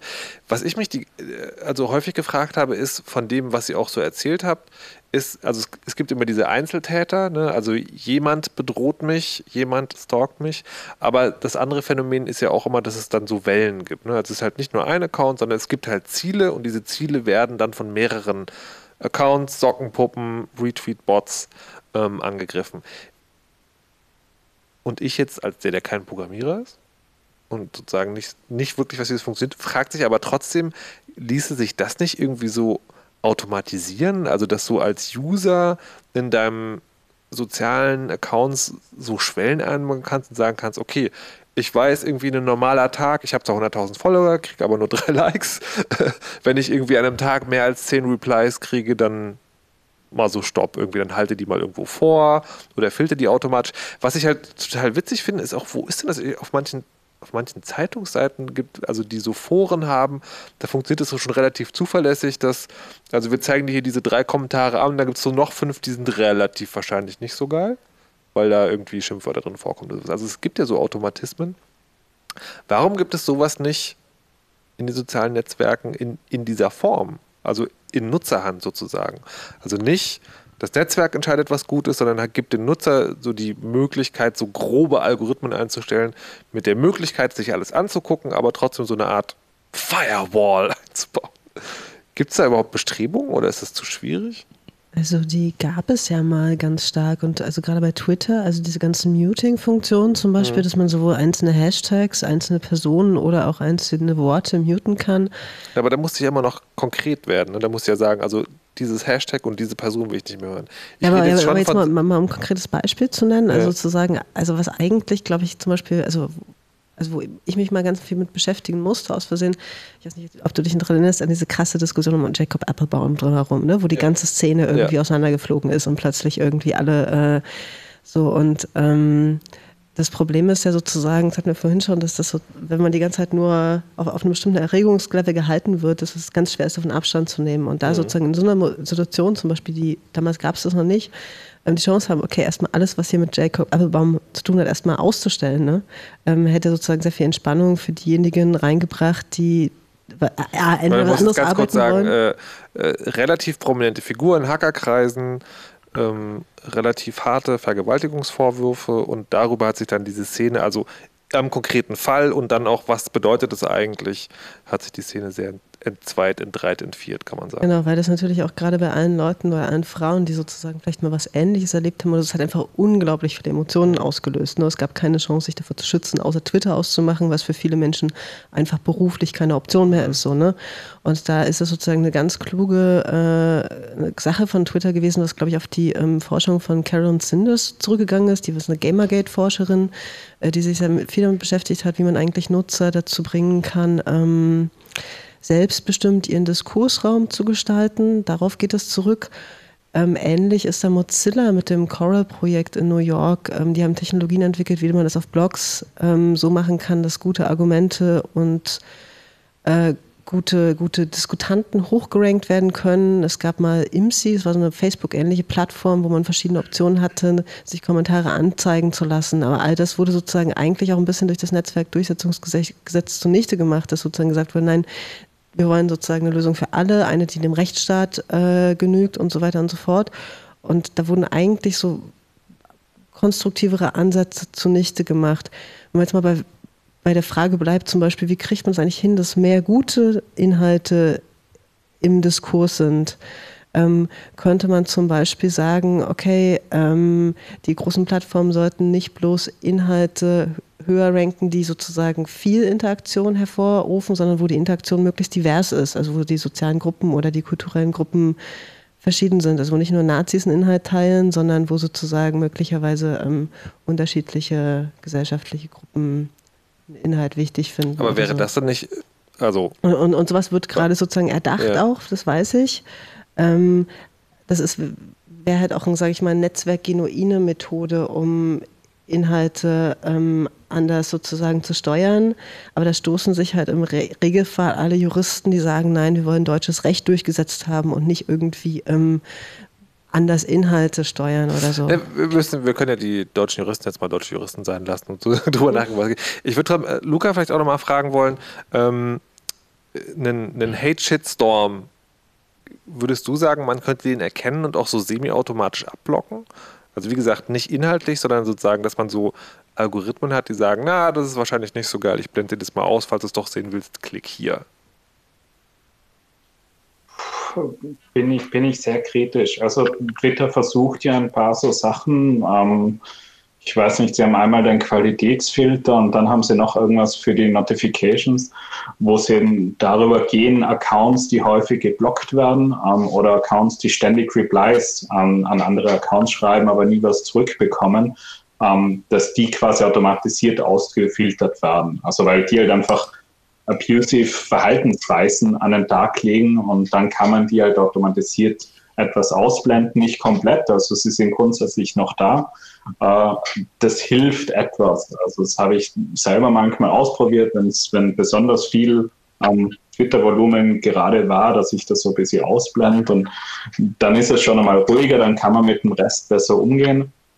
Aber bei Twitter ist dann das große Problem, die Replies sind ja trotzdem noch da und und die Leute, die einem folgen, wenn sie auf ein Tweet klicken, sehen trotzdem noch das Zeug. Manchmal wird es jetzt auch schon wieder versteckt, dann ist ähm, mehr, mehr Mentions oder mehr Replies anzeigen. Ähm, grundsätzlich bei Shitstorms, im Nachhinein kann man die eigentlich sehr gut analysieren. Also wenn man, wenn es jetzt gerade gegen eine Person geht, dann kann man halt eben den Usernamen verwenden, beziehungsweise noch ein paar Begriffe rundherum. Und dann kann man sich anschauen, wer hatten sich da alle beteiligt. Aber das jetzt in Echtzeit zu machen und, und sofort zu sagen, okay, das ist ein positives oder negativer Aufregungsschirm oder was auch immer, äh, halte ich für sehr schwierig. Ähm, und man kann das jetzt für Einzelpersonen, kann man tatsächlich dann auch Blocklisten erstellen oder Mute-Listen, um es für die Person selber etwas erträglicher zu machen, aber das hilft halt der Gesamtdiskussion auch noch nicht.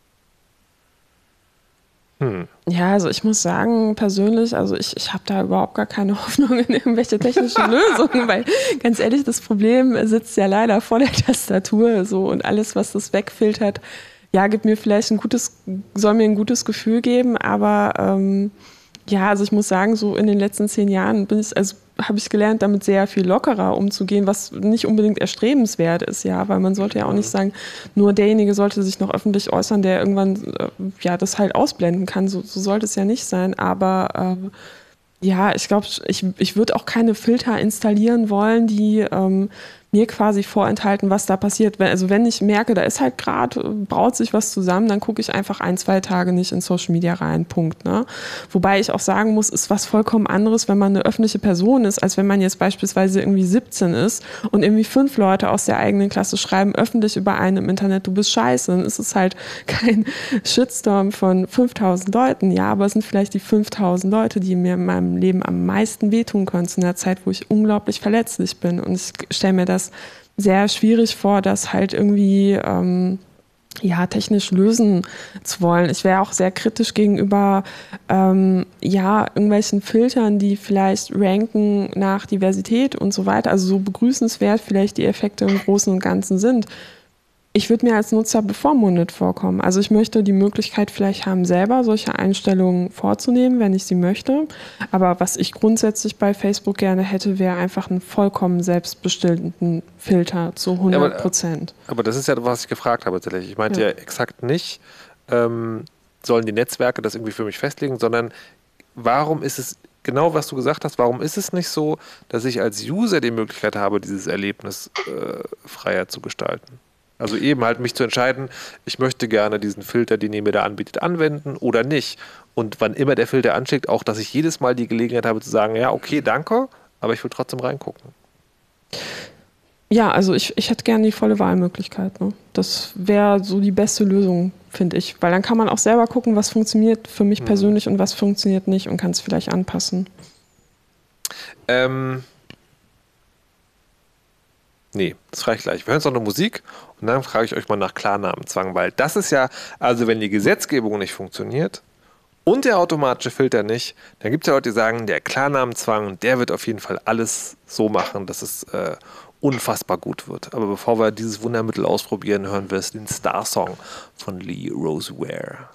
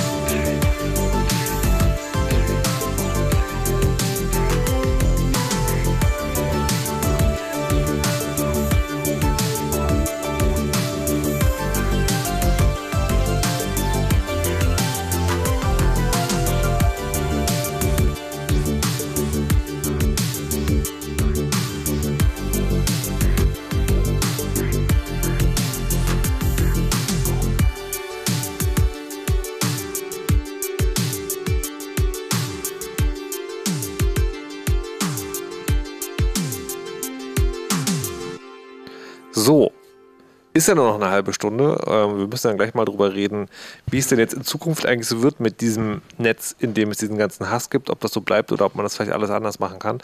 Aber vorher noch, ähm, also vor den großen Visionen, äh, das kleine Wundermittel.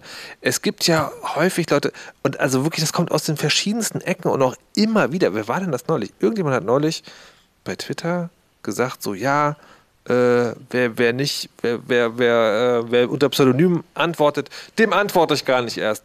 Der, nur der Klarnamenzwang ist die reine Lehre und verhindert allen Hass im Netz. Und man mag meinem Tonfall schon annehmen, dass ich nicht so ganz trau nicht, nicht so ganz glaube, aber nochmal kurz, weil das ist schon was, wenn wir drüber reden, das ist ja auch ein Argument, das immer kommt, wir müssen es auch hier wenigstens kurz vorkommen lassen. Deswegen erstens an euch die Frage, wer macht kurz erläutert, was ist die Idee? Also warum kommen Leute drauf, dass Klarnamenzwang möglicherweise für weniger Hass im Netz sorgen könnte? Ja, so ein Vorurteil ist ja, dass äh, der Hass nur daher kommt, dass man ähm, anonym ist. Das äh, ist so eine grundsätzliche Annahme, bei der man sagt, naja, so in, ins Gesicht würde ich das jemandem ja nicht sagen. Und ähm, von daher, weil viele Leute auch ähm, online anders unterwegs sind mit Nicknames, ähm, ist dann der Verdacht oder der Schuldige schlecht gefunden, weil der kann ja unmöglich vor der Tastatur sitzen. Nee, äh, das liegt anscheinend daran, dass die Leute sich halt eben unter Pseudonym oder anonym äußern können. Und das ist so eine der Standardvermutungen. Wobei man sagen muss, also da ist natürlich auch so ein ähm, Hintergedanke bei, je nachdem wer es sagt, dabei. Man muss ja auch sagen, ähm, wenn wir alle mit Klarnamen im Netz unterwegs wären, das heißt mit Vorname, Nachname überall angemeldet wären, dann wäre es ja für die Werbewirtschaft auch viel einfacher, uns alles Mögliche zu verkaufen. Das heißt, gerade wenn bestimmte Akteure, die auch ein gesundes Eigeninteresse in der Hinsicht dran haben, uns erzählen wollen, ähm, ja, melde dich überall lieber mit Vornamen, Nachnamen, am besten noch mit Passnummer und Geburtstag an. Vorsicht. Ne? Okay, aber ähm, also wir haben also heute schon auch am konkreten Beispiel gehört, dass äh, Professor Doktor, ich schieß dich tot, äh, durchaus im Klarnamen mit unterwegs ist. Was mich aber interessieren würde, ist, äh, einer von euch hatte mir im Vorfeld erzählt, es gab, es gab schon mal ein größeres Sozialexperiment, wo genau das ausprobiert worden ist wo man dann mal gucken konnte, was bringt denn jetzt dieser Klarnamenzwang? Ja, das war ich. Ah, genau. Und zwar ähm, gab es mal einen äh, Klarnamenzwang in sozialen Netzwerken und auf Internetseiten, die ähm, ja so Nachrichten, politische Nachrichten berichten. Und zwar in Südkorea für ein paar Jahre. Und da gab es im Nachhinein auch ziemlich viel interessante Forschung zu. Die haben sich angeguckt, hat denn ähm, das Aufkommen von Shitstorms oder von Hassbotschaften dann wirklich abgenommen dadurch. Und die kommen zum Ergebnis, äh, nee, also wenn überhaupt, kann man sagen, vielleicht ein oder zwei Prozent weniger ähm, an Hassnachrichten. Aber ob das jetzt darauf zurückzuführen ist, so hm, kann man auch nicht genau sagen. Grundsätzlich haben die Studien alle gezeigt, dass wenn jemand ähm, wirklich hasserfüllt ist und bereit ist, jemanden ähm, bestimmte Dinge vor den Latz zu knallen, dann macht er das äh, mit und ohne Doktortitel, so wie in meinem Beispiel. und das ist leider so. Und in ähm, Südkorea kommt auch noch mal dazu, dass ähm, die ganze Geschichte dieses äh, Gesetzgebungsverfahrens auch recht krude war. Und zwar war der Auslöser ähm, ein veritabler Shitstorm, so einer der ersten größeren Shitstorms, die Südkorea erlebt hat. Und zwar hat jemand gefilmt, wie eine Hundehalterin in der äh, Bahn unterwegs war und ihr Hund hat dann ein Geschäft verrichtet und sie ist dann einfach mit dem Hund rausgegangen und jemand hatte das gefilmt und ins Netz gestellt. Und diese Frau ist dann zum Hassobjekt der gesamten Nation geworden. Und daraufhin hat die ähm, Regierung dann gesagt, so, naja, wir müssen jetzt, wir müssen jetzt was machen. Und das Interessante ist, dass das Gesetz was dann danach beschlossen wurde, ähm, nicht nur beinhaltete, dass ähm, ja so Internetseiten, die mehr als 300.000 Nutzer haben, ähm, dann Leute zwingen müssen, mit echten Namen sich anzumelden, sondern auch, dass man zwölf Tage vor der Wahl nur noch ähm, mit Klarnamen, also mit richtigen Namen in Blogs und so weiter politische Kommentare oder Kommentare zu Kommentaren verfassen darf, was ja durchaus ein politisches Geschmäckle hat. Ne? Weil man sich leisten können muss. Genau, aber zum Glück gibt es ja die Klarnamenpflicht, ähm, wurde dann irgendwann dann auch abgeschafft ähm, in, in, Südkorea. Und zwar war es so, dass ähm, ja, es eine kleine Sicherheitslücke in einem ähm, Social Network gab und daraufhin haben ganz viele Leute ähm, Daten rausgetragen und das ist natürlich was komplett anderes, wenn ich da als äh, Bibi Blocksberg registriert bin oder mit Vor- und Nachnamen und vielleicht noch Geburtsdatum und Passnummer und ähm, ja, das hat so die Einstellung ähm, zu solchen Fragen nachhaltig ähm, verändert. Ich musste mal Schande gestehen, ich weiß nicht, wie es heute aussieht, aber so zu dieser Phase in, in Südkorea gibt es auf jeden Fall sehr gute Studien, die alle sagen, so nö, ist Quatsch. So, also dann halte ich mal fest. Mit der juristischen Keule wird das nicht so richtig. Mit der automatischen technischen Lösung wird es auch nicht so richtig. Und Gottverdammt nochmal, der Klarnamenzwang bringt es auch nicht.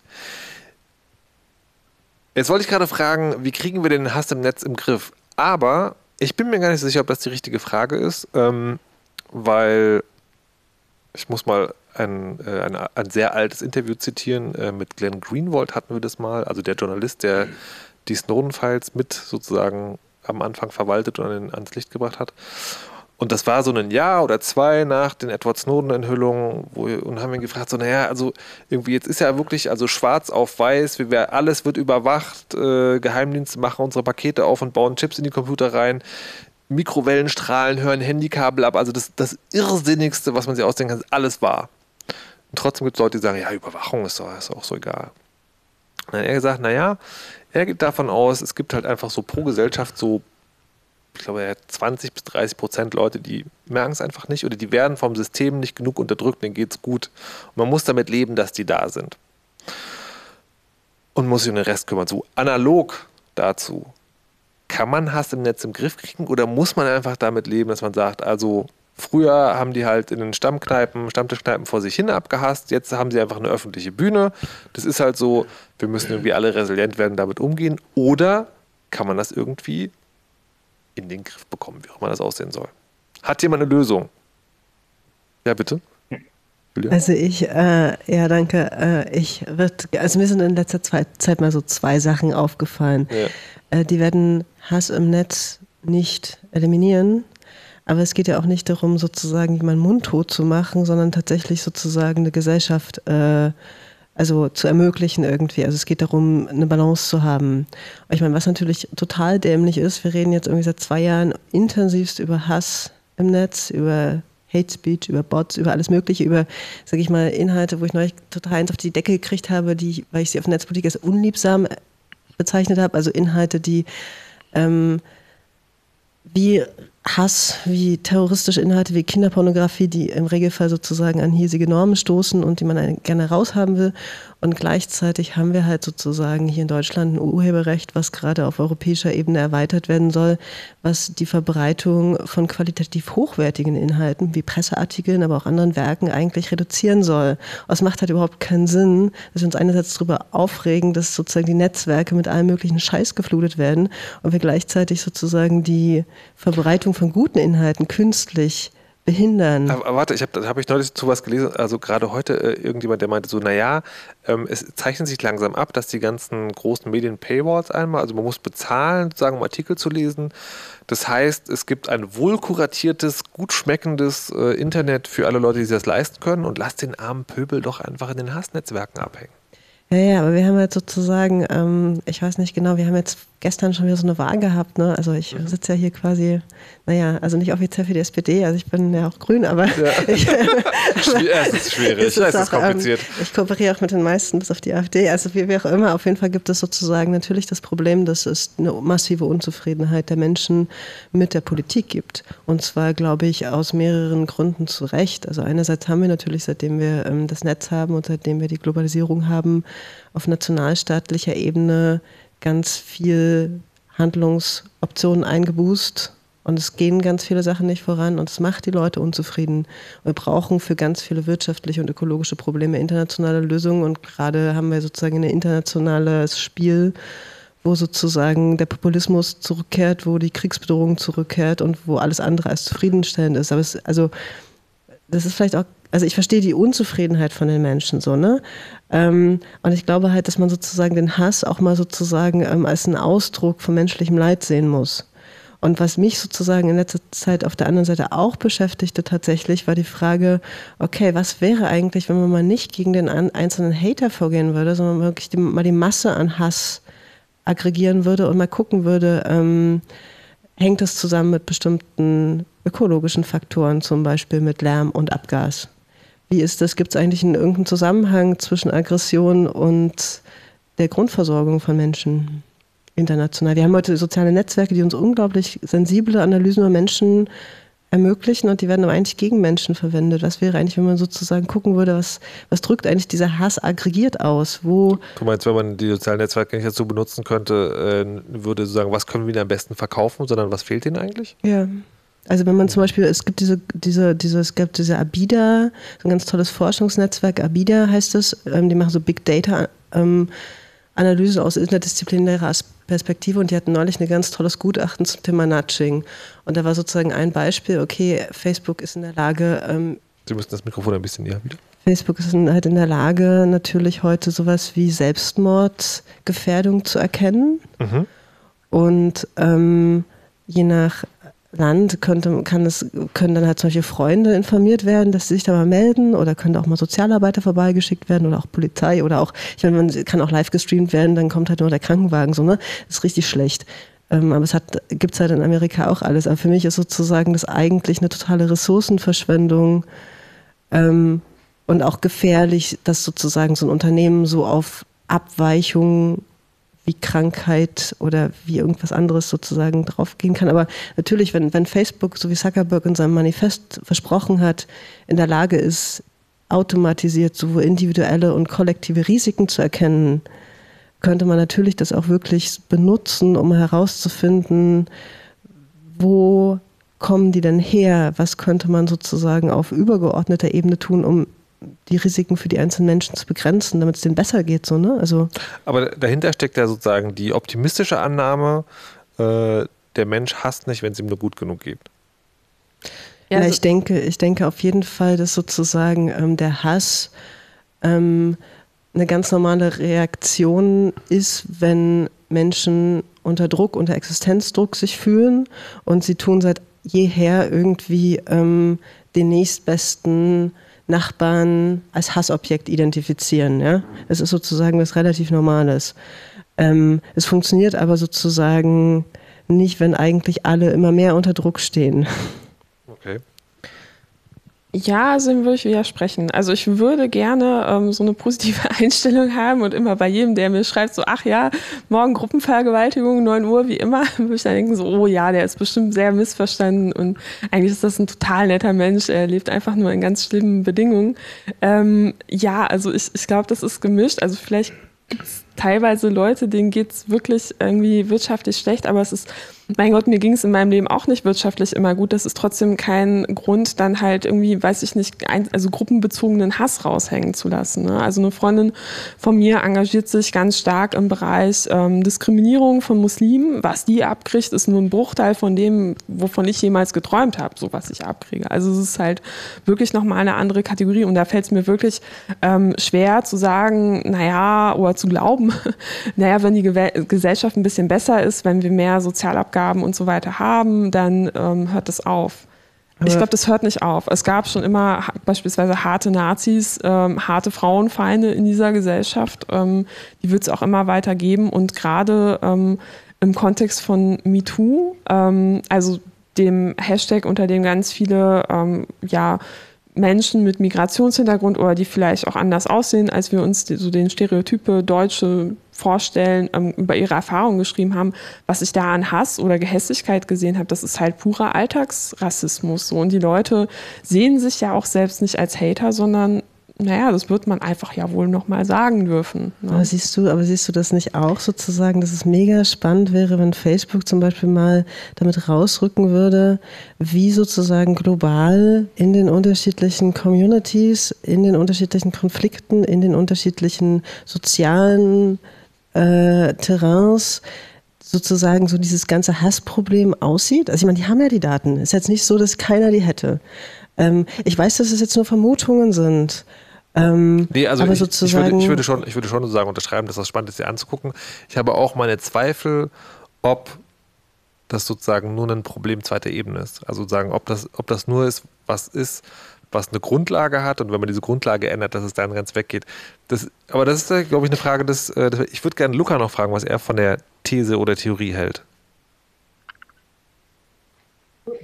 Darf ich noch ganz kurz eine Sache reinfügen? Aber ganz kurz. Ja, also zum Beispiel, was total schade ist, dass so klassische Institutionen, die Rechtsradikalismus bekämpfen, wie die Amadeo Antonio Stiftung, dass die halt sozusagen seit den 90ern, also wurde diese Frage, ähm, was haben eigentlich Rassismen mit einem sozialen Stand zu tun, die wurde die, die Frage, da gibt es keine Studien mehr zu. Und heute hätten wir die Möglichkeiten, diese mhm. Daten mal auszuwerten, ob das einen Zusammenhang gibt oder nicht. Okay. Herr Hammer? Ich glaube, dass ganz viel von dem Hass, den zumindest den ich jetzt im Netz beobachte, ähm, auf, auf falschen Annahmen auch basiert. Und dort spielt sicherlich auch das, das Umfeld der Personen, die dann tatsächlich reagieren, eine gewisse Rolle. Ähm, aber ich glaube trotzdem auch, dass es also einfach weil ich es bei Einzelpersonen, also manchmal verfolge ich Fälle so weit, dass ich so ein bisschen Verständnis davon habe, wer, wer die Personen eigentlich sind. Und denen Personen geht es nicht unbedingt schlecht. Ähm, aber manchmal haben sie das Gefühl, dass es ihnen schlecht geht oder dass andere halt irgendwie was besser haben, was mehr haben, was auch immer, was, was sicherlich was sehr, sehr Menschliches ist. Also das Gras auf der anderen Seite ist immer grüner. Aber von, von dem, von dem, von der Ungerechtigkeit im Alltag auf diese Gruppe ist das Problem zu schließen, ist, ist schwierig. Und ich glaube halt auch nicht nur, weil, weil kleine Ungerechtigkeiten beseitigt waren, dass es insgesamt besser wird. Aber ich glaube sehr wohl, dass es, wenn es den Menschen insgesamt besser geht, ähm, weniger konkrete Feingruppen gibt. Ja, was ich aber, also was ich auch nochmal anmerken wollte, ich finde es total gut, sich bei Diskussionen über Hass im Netz halt auch sehr viel mit den Tätern auseinanderzusetzen. Ähm, ich würde mir allerdings wünschen, dass ähm, stärker auch die Opferperspektive ähm, zur Sprache kommt, denn natürlich können wir uns damit auseinandersetzen, so naja, geht es den Tätern jetzt schlecht, äh, könnte es den Tätern noch besser werden, würden sie dann keine Täter mehr sein. Ähm, was ich mich allerdings auch frage, ist ähm, auch ganz konkret in meinem Umfeld, was kann ich tun, damit ähm, Menschen mit der Situation, wie sie jetzt nun gerade sind, die ich kurzfristig auch als Einzelperson nicht ändern kann, irgendwie besser klarkommen können. Und ähm, naja, wir können uns ja alle darauf einigen, selbst wenn es jetzt irgendwie dran liegen würde, dass es uns ökonomisch schlecht geht, wobei würde ich bezweifeln, Deutschland geht es wirtschaftlich äh, sehr gut und nicht alle Rechten sind halt äh, Geringverdiener. Das muss man halt auch so sehen. Nicht alle Frauenfeinde sind Geringverdiener. Das ist bei weitem nicht so. Ähm, also wir können das nicht kurzfristig lösen. Was können wir denn machen, um den Leuten den Rücken zu stärken? Und ähm, ich habe da viel auch mit Freundinnen, die in ähnlichen Situationen waren wie ich, drüber gesprochen und die sagen alle so, naja, wir wünschen uns auch mehr Unterstützung. Wie oft ist es dann so, dass man irgendwas auf Facebook sieht, da wird jemand angegangen und da denkt man sich, oh, ich möchte nicht in die Schusslinie geraten, bloß nicht hier irgendwie einmischen. Dabei wäre es ganz einfach, sich mal einzuklinken und einfach den Personen den Rücken zu stärken. Und ähm, mir persönlich gibt es extrem viel viel, wenn ich irgendwie Twitter oder Facebook oder irgendwas aufmache und dann sehe ich halt irgendwie so ganz kruden Mist und dann habe ich, hat aber jemand schon drunter kommentiert und ihm gesagt, dass es Mist ist, sodass ich das gar nicht mehr machen muss. Und solche Dinge, ähm, die kann jeder von uns machen, ja. Also dafür braucht es kein Gesetz da brauchst du den gesunden Menschenverstand zu und ein bisschen mehr Mut, Zivilcourage. Ne? Genauso wie ich in, in, der Bahn einschreite, wenn ich sehe, jemand wird fremdenfeindlich belästigt, muss ich das eigentlich auch online machen. Das ist ganz, ganz klar. Wegsehen geht da nicht. Also im Prinzip ja. Und ich frage mich dann aber immer, das Problem an diesen sozialen Netzwerken ist ja momentan, das klang vorhin schon mal an, ne, diese Interaktion. Ne? Also je mehr Interaktion etwas hat, desto höher wird es gerankt, desto sichtbarer wird es also. Das heißt, in dem Moment, wo ich hingehe und nochmal auf etwas reagiere, was misstransportiert, helfe ich gleichzeitig dabei, es sichtbarer zu machen. Das stimmt, das ist ein Problem. Aber trotzdem kann ich dir sagen, ich als Opfer, ähm, mir ähm, gibt es sehr viel, das ich zu lesen. wollte die Frage weiterstellen, sozusagen, auf welche Form man das machen soll. Also noch äh, kleine Schleife. Ähm, wir haben in einer letzten Sendung über Mastodon geredet. Und Mastodon hat sich dagegen entschieden, sowas wie Quote-Tweets zu machen. Also auf Twitter geht das ja, ich kann einen Tweet in meinen Tweet einbetten und dann dazu was schreiben. Das geht bei Mastodon nicht, sondern du kannst halt einen Tweet schreiben und dann steht da ein Link zu einem anderen Post. Das heißt, du musst extra klicken. Und die, die, die Argumentation dahinter war, die Erregungsschleifen funktionieren vor allen Dingen auch darüber, dass ich etwas in meinen Tweet einbetten kann und sagen, guck mal, wie scheiße das ist. Ähm, deswegen frage ich mich, und ich habe das an mir selbst beobachtet und habe festgestellt, das stimmt. Also in dem Moment, wo ich das nicht mehr machen kann, tendiere ich dazu, weniger erregt zu schreiben. Und was ich jetzt fragen wollte, ist, also ich habe gehört, ja, das ist hilfreich für die Opfer, wenn sich da geäußert wird. Aber welche Art und Weise macht man das, um sozusagen gleichzeitig sichtbar machen zu verhindern? Also ja. lieber öffentlich replyen oder lieber DM oder egal, Hauptsache man sagt überhaupt irgendwas?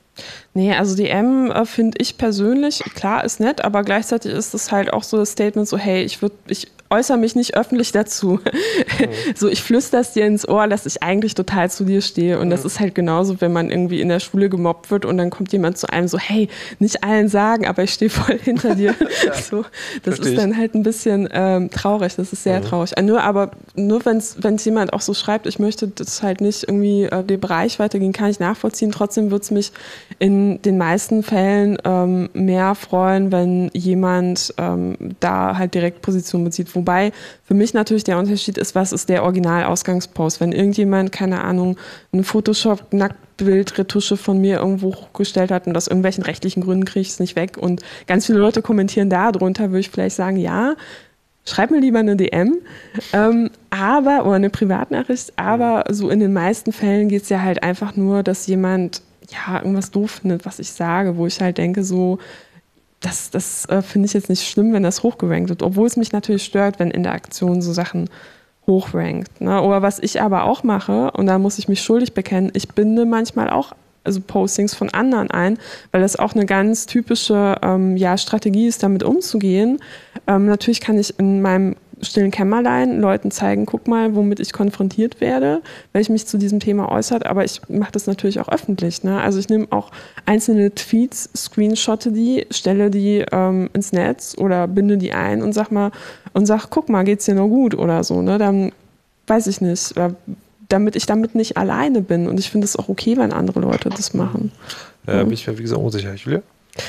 Vielleicht würde ich das Thema nochmal auf eine andere Ebene heben, sozusagen wirklich in der Politik, wenn man wirklich politische Sachen sagt, sowohl ich bei Netzpolitik, aber auch sozusagen Politiker, andere Politiker, die ich kenne, ähm, ist oft das Problem, dass die kritischen Kommentare auf den, in den Kommentarspalten unter den Blogs eingehen und das Lob per E-Mail oder per Telefon. Und natürlich freuen wir uns total über das Lob und per, per E-Mail und per Telefon, aber es ist sozusagen dann für die Meinungsbildung in den Gruppen, wo wir uns bewegen, super schwierig, weil wir sozusagen unseren Kollegen erklären müssen, warum wir von außen nur Wind kriegen, obwohl wir innen sozusagen eigentlich auch noch andere also die Meinung, also eigentlich wäre es gut. kommt das? Äh, na, ich glaube, dass sich halt sozusagen ähm, unglaublich viele normale, in Anführungsstrichen normale Leute halt nicht in die Kommentarspalten verirren, weil da halt schon mal so viel Scheiß läuft. Oh. Obwohl die, wenn sie gut läuft, unglaublich interessant sind, weil man kann durch den Kommentarspalten ganz viel diskutieren, was man nicht im Artikel diskutieren kann.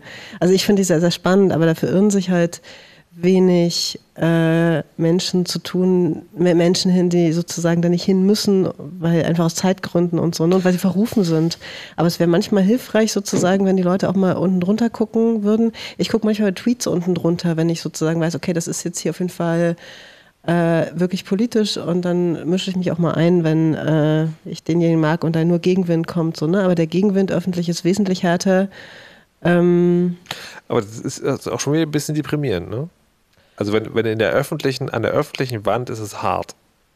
Ja. Und deswegen traut das ja ein selbstbefreiendes System auch. Mhm. Ja, wohl, ich finde, das ist unterschiedlich von Medium zu Medium und von Forum oder Kommentarspalte zu Kommentarspalte. Das ist halt wie so ein Teich. Ne? Also wenn ein Teich einmal so zu viele Algen hat und Blätter, dann ist der eutrophiert, dann kippt der. Dann stirbt alles darin. Da bleiben halt irgendwann nur so kleine Blaualgen drin, die, ähm, ja, so eine Monokultur. Genauso kann man sich ein Online-Forum vorstellen, wenn man nicht ordentlich moderiert. Ne? Also irgendwann äh, geht dann alles Leben raus.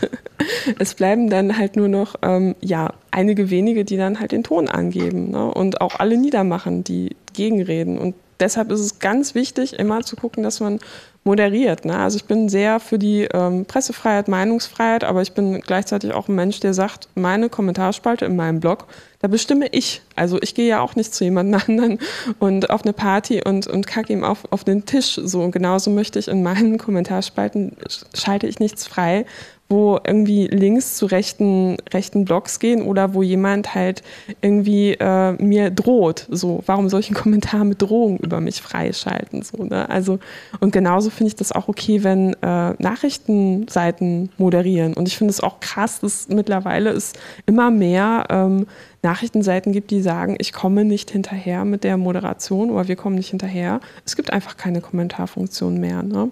Aber es ist auch aus dem Grund, und ich finde es dann auch konsequent zu sagen, wenn man nicht genug Kapazitäten hat, um das zu moderieren, dann machen wir es nicht. Finde ich absolut richtig. Mhm. Weil jeder, also es beeinflusst Menschen auch, wenn ich einen Artikel lese und darunter einfach nur aus Interesse gucke, was war denn das meistgelesene, meistgelikte. Und wenn das halt wirklich irgendwie, ähm, ja, volksverhetzendes Kram ist oder halt wirklich verletzendes Zeug, beleidigendes, auch inhaltlich gar nicht mehrwertig, dann ähm, ja, verschiebt das die Debatte in eine ganz, ganz krude Richtung, wo ich mich dann natürlich nicht wohl genug fühle, um zu denken, ach ja, da kommentiere ich jetzt mal. so. Das finde find ich auch ganz interessant, weil man oft als so, äh, als fast schon, ich nehme es als Reflex wahr, wenn ein Medium sagt, wir stellen Kommentare ganz ein oder sagt, wir nur bei ausgewählten Artikeln stellen wir eine Kommentarmöglichkeit zur Verfügung. Das ist so eine Reflexreaktion immer so, ja, aber das ist doch gerade das Geile am Internet, dass alle immer alles überall sagen wollen, wo ich auch so denke, naja, aber vielleicht ist es tatsächlich besser. Wenn man, wenn man, wenn man sozusagen gezielt Diskussionen zulässt und die dann aber auch gut durchmoderiert. Nee, ich denke mir halt, ich möchte meine Leser halt auch schützen irgendwo. Ich möchte meine Leser davor schützen, dass sie persönlich angegangen werden, dass sie bedroht werden, beleidigt werden. Ich möchte äh, in meinem Blog einen Raum schaffen, wo Menschen sich nicht schämen müssen für, ihre, für ihr Geschlecht, für ihre Sexualität, für ihre Herkunft, was auch immer. Und das bedeutet für mich eben auch, wenn ich über die AfD schreibe oder bei Themen, wo einfach dann auch mal ähm, auf den Knopfdruck plötzlich 20 Posts auf einmal kommen, dass ich die vorher freischalte. Das ist dann doof für die Diskussion, weil ich komme da nicht hinterher. Aber ähm, ansonsten hätte ich halt wirklich cooles Zeug da stehen, wo sich niemand mehr wohlfühlen würde, zu sagen, ich kommentiere hier. Okay, also öffentlich loben, auch mal durchmoderieren. Luca Hammer, hast du noch einen Rat oder Mitschlag für uns? Nee, stehe ich voll dahinter. Alles klar. Dann ähm, bedanke ich mich bei euch, dass ihr heute hier wart und wir über dieses ähm, doch ja? Bitte was? Ich bekomme mal. Was? Ah, mir wird gerade bedeutet, dass ich das machen soll, was ich eh gerade machen wollte. Aber vorher wollte ich mich noch bedanken bei äh, Julia Krüger, Luca Hammer und Katharina Nokun, die hier waren und mit mir über dieses echt schwierige Thema geredet haben. Und ich, es gibt so es gibt Sendungen, wo ich so denke, ja, die Musik, man, also muss man das so, ja, hm, aber ich war heute echt froh, weil so zwischendurch ein bisschen Luft holen zu können, war schon ganz gut. Danke, dass ihr das äh, mit mir durchgemacht habt. Und genau, wie jetzt zum Ende der Sendung es sich gehört, noch zwei Hinweise. Das eine ist vom 17. bis 18. November gibt es die Konferenz Bits und Bäume für Digitalisierung und Nachhaltigkeit. Also vielleicht ist doch da auch ein Ort, wo man die Welt ein kleines bisschen besser machen kann, die dann im Endeffekt dazu führt, dass wir weniger Hass haben. Geht es, wie gesagt, um die Bereiche Digitalisierung und Ökologie zusammengehen. Und das andere, dass sich wahrscheinlich alle fragen, die irgendwas mit Chaos zu hören mhm. ist.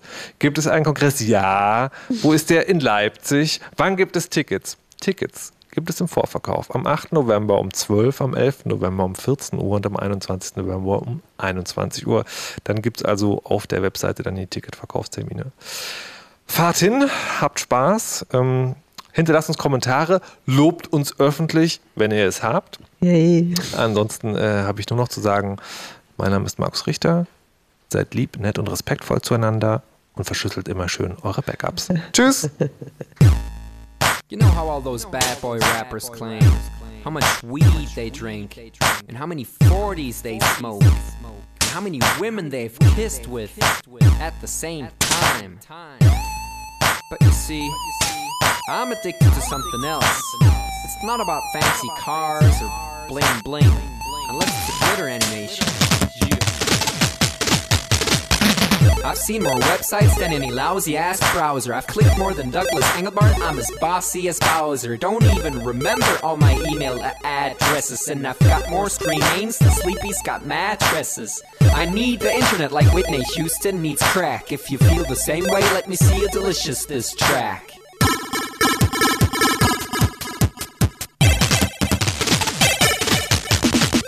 I spent more time online than Tim Berners-Lee. When I go to a club, it's mostly a surf club, you see. I've pal paid more money than you've got pictures on Flickr. They call me the Uber YouTuber, MySpace clicker. I love amateur homepages and dirt style design. The interweb's a ghetto full of gustatory crime. Cross your fingers, make your hand look like a W and holla website.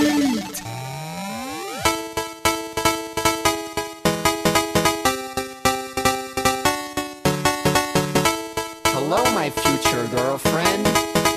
This is what I sound like. Uh, Otis and Nick, upping it up. Check your birthday, keep on fucking it up. What? All my bitches up in the club. Let me see you shaking it, don't stop. Rub it down, bounce around, wiggle every pound. get it to the hyper ground. Everybody dance, jump if you like it, this sound. Feel the bass drop, hear the beat pop, what you gon' do?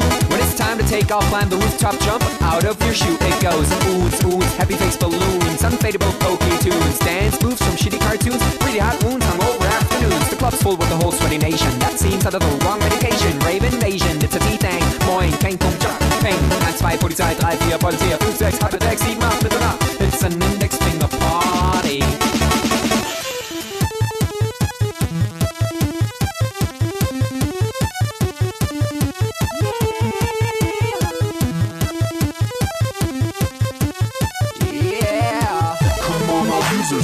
Website. Even your users holla website. Everybody come on, holla website. Come on, come on, a holla website. Come